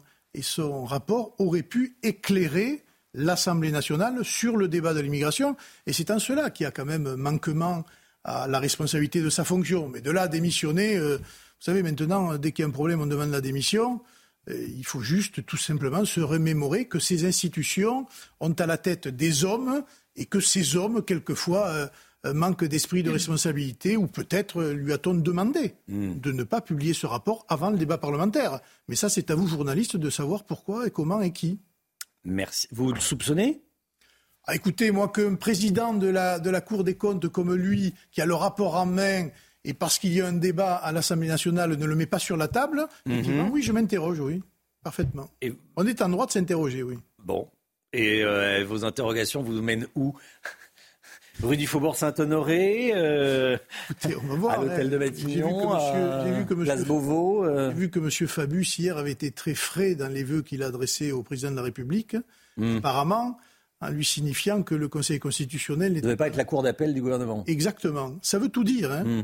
et, il a bien fait, je pense, de le lui rappeler, parce qu'en fait, euh, on a pris le, pour prendre une métaphore rugbystique, euh, on a pris le ballon à la sortie de la mêlée et on l'a transmis en, espérant que le Conseil constitutionnel valide ou ne valide pas un certain nombre de mesures, ce qui est assez hypocrite et malsain en démocratie. Merci beaucoup Louis Alliot d'être venu ce matin sur le plateau de la, de la, matinale, premier vice-président du Rassemblement national et maire de Perpignan. Il est, 7, il est 8h41. Le procès de, des policiers dans l'affaire Théo, il débute ce matin, Chana. Oui, en 2017, je le rappelle, Théo Luaka avait été grièvement blessé dans la zone rectale au cours d'une interpellation à Aulnay-sous-Bois. Sept ans après les faits, trois des quatre policiers impliqués vont être jugés devant la cour d'assises de Seine-Saint-Denis. Vous voyez sur ces images euh, Théo arrivé avec son avocat il y a quelques minutes euh, devant la cour d'assises. Donc, l'un de ces policiers comparaît pour violence volontaire ayant entraîné une mutilation ou une infirmité permanente. On rejoint tout de suite notre envoyé spécial euh, Noémie Schulz sur place avec Laurent Sélarié les images. Noémie, euh, bonjour. L'enjeu du procès sera de déterminer si le coup qui a grièvement blessé Théo était un accident ou pas.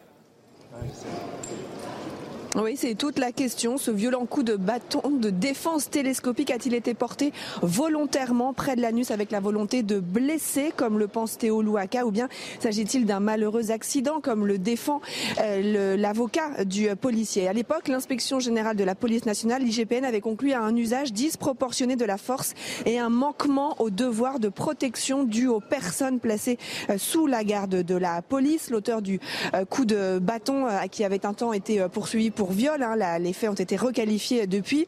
Vous l'avez dit, est jugé pour violence volontaire ayant entraîné une mutilation une infirmité permanente sur la victime avec des circonstances aggravantes. Sa qualité euh, de policier, le fait qu'il était, euh, euh, qu'il avait une arme et qu'il était en, réunion avec d'autres policiers. Il encourt 15 ans de prison, 150 000 euros d'amende. Théo Louaka, qui gardera à vie des séquelles. On l'a vu arriver tout à l'heure. Il boite légèrement. Les débats vont donc tourner autour de la légitimité de l'intervention des policiers. Ont-ils respecté la procédure? Ont-ils agi avec proportionnalité? La défense du principal accusé va s'efforcer de démontrer que ce geste de violence volontaire était justifié, légitime et conforme aux préconisations dans le cadre d'une interpellation qui était particulièrement compliquée dans un milieu hostile.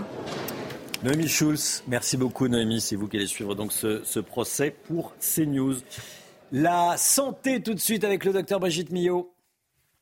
Retrouvez votre programme avec Siro Cédal, sirop efficace et naturel contre la toux grasse et la toux sèche. Pour tous vos maux de l'hiver, l'ensemble de la gamme Cédal est disponible chez votre pharmacien. Ça n'aura échappé à personne. Le froid est là. Bonjour Brigitte. Bonjour. Bonjour docteur. Euh, ce matin, vous nous expliquez les mécanismes pour lutter contre le froid. Oui, euh, vous savez, on le répète tous les jours, hein, le corps humain est euh, magnifiquement bien fait. Et en fait, il faut qu'il régule, qu'il garde une température à 37 degrés, aux environs de 37 degrés. Nous sommes des homéothermes. C'est pas par hasard les 37 degrés. Hein. C'est parce que les fonctions du corps euh, sont optimales à 37 degrés. Trop au-dessus ou trop en dessous, ça ne fonctionne plus à l'intérieur. Donc il faut absolument maintenir cette température à 37. Vous comprenez bien que quand il fait moins, moins 5 dehors, euh, ça fait une sacrée différence entre 37 et moins de 5. Euh, donc il va falloir travailler. Pour ça, on a la salle des commandes, c'est là-haut. Et dans la salle des commandes, on a plus particulièrement, comme on va le voir sur cette image, un thermostat qui s'appelle l'hypothalamus. Ce thermostat, en fait, il est renseigné en permanence par des millions de thermorécepteurs que nous avons sur le corps, qui vont aller dire au cerveau, à la salle de commande, hop, hop, hop, attention, il commence à faire froid dehors.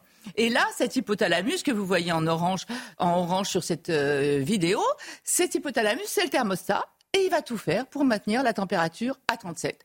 Pour ça, il y a essentiellement deux mécanismes.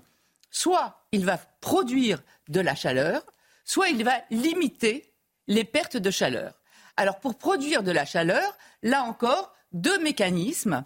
Il y a ce que l'on appelle, euh, on, va soit isoler euh, le corps hein, pour garder la température. Pour l'isoler, on a quoi? 5 millions de poils sur le corps. C'est pas par hasard. Et hommes et femmes, on a le même nombre. Pas la même qualité de poils, mais le même nombre. 5 euh, millions de poils. Regardez l'anatomie d'un poil. Un poil, ça c'est le poil, euh, voilà, en vidéo, mais ça c'est le poil. C'est une piloérection. C'est-à-dire qu'en fait, le poil va se dresser. Pourquoi? On vous l'a mis là. Vous voyez, à la base de chaque poil, mmh. il y a un petit muscle que l'on appelle le muscle arrecteur. Et en fait, quand il fait froid, ce muscle va se contracter de manière à lever les poils, faire une piloérection, une horripilation, euh, et on va voir tout de suite sur ces images, euh, celles qu'on a vues avant, voilà ce qui se passe. Et qu'est-ce que ça va faire, ça? Ça va faire une espèce de coussin d'air autour du corps, et on le sait, l'air est isolant. Quand vous mettez des doudounes, pourquoi c'est chaud une doudoune? Certes, il y a du duvet dedans, mais il y a surtout de l'air. Et c'est l'air qui vous isole. Donc, un des moyens de se protéger, c'est ça. Autre moyen, c'est le tremblement. Un muscle qui tremble, c'est quatre fois plus de chaleur qu'un muscle au repos. Quand on dit qu'on claque des dents l'hiver, hein, ce ne hmm. sont pas les dents qui claquent, ce sont les muscles du visage qui tremblent et qui font que les dents claquent. Euh, voilà l'autre mécanisme. Et enfin, je disais, limiter la perte de chaleur. Pour limiter la perte de chaleur, vous savez, nos vaisseaux ont la capacité soit de se dilater, soit de s'ouvrir, soit de se contracter. C'est la vasoconstriction. Eh bien là, que va-t-il se passer au froid? Les vaisseaux des membres vont se resserrer pour limiter la perte de chaleur en périphérie et surtout pour concentrer, à garder les 37 degrés dans le noyau centrale où il y a tous les organes vitaux, hein, les reins, le, cœur, évidemment, le foie, tout ça. Donc pour garder cette température à 37, donc tout le sang sera là. Et en revanche, pour éviter la déperdition de chaleur en périphérie, il y aura une vasoconstriction. C'est ce qui explique qu'on a toujours froid aux mains, froid aux pieds euh, quand il fait froid. Mmh. Donc voilà les mécanismes de lutte contre le, contre le froid de notre corps. Il y en a d'autres euh, encore un peu plus sophistiqués dont on parlera une autre fois, notamment la graisse brune. Euh, après, de tout ça, il faut s'en servir. Pourquoi? Parce qu'après, il y a le, le, comportement mmh. aussi qui nous permet de nous adapter au froid. S'habiller chaud, mais pas n'importe comment. On dit qu'il faut mettre trois couches en haut, deux couches en bas, une couche près de la peau là-haut, et puis une couche un petit peu plus loin, toujours pour créer ce coussin d'air, et par-dessus un coupe-vent et quelque chose contre la pluie. Le coupe-vent, je le rappelle, parce que sinon le ressenti, c'est euh, avec le vent. Voilà, là on perd vraiment des degrés. Et surtout la tête, parce qu'on perd 30% de la chaleur par la tête. Merci, Donc quand vos mamans vous dites, euh, vous disiez, euh, mets un chapeau, mets une écharpe. Elle avait raison. Elles avaient raison, elles ont toujours raison, les mamans. J'en profite pour un petit message à Charlotte Dornelas. On ne sort pas la tête mouillée quand il fait froid. Bon, c'est on n'en saura pas plus. C'était votre programme avec Siro Cédal. Sirop efficace et naturel contre la toux grasse et la toux sèche. Pour tous vos maux de l'hiver, l'ensemble de la gamme Cédal est disponible chez votre pharmacien. Voilà, il y avait euh, également dans l'actualité beaucoup de neige, 400 véhicules toujours bloqués sur les routes en, Ile-de-France selon euh, Clément Beaune. Voici vos images, euh, images tournées dans le Calvados. vous nous avez envoyé de, nombreuses images et, bon courage à vous et prudence si vous prenez la route. On se retrouve demain matin dans un instant, c'est l'heure des pros.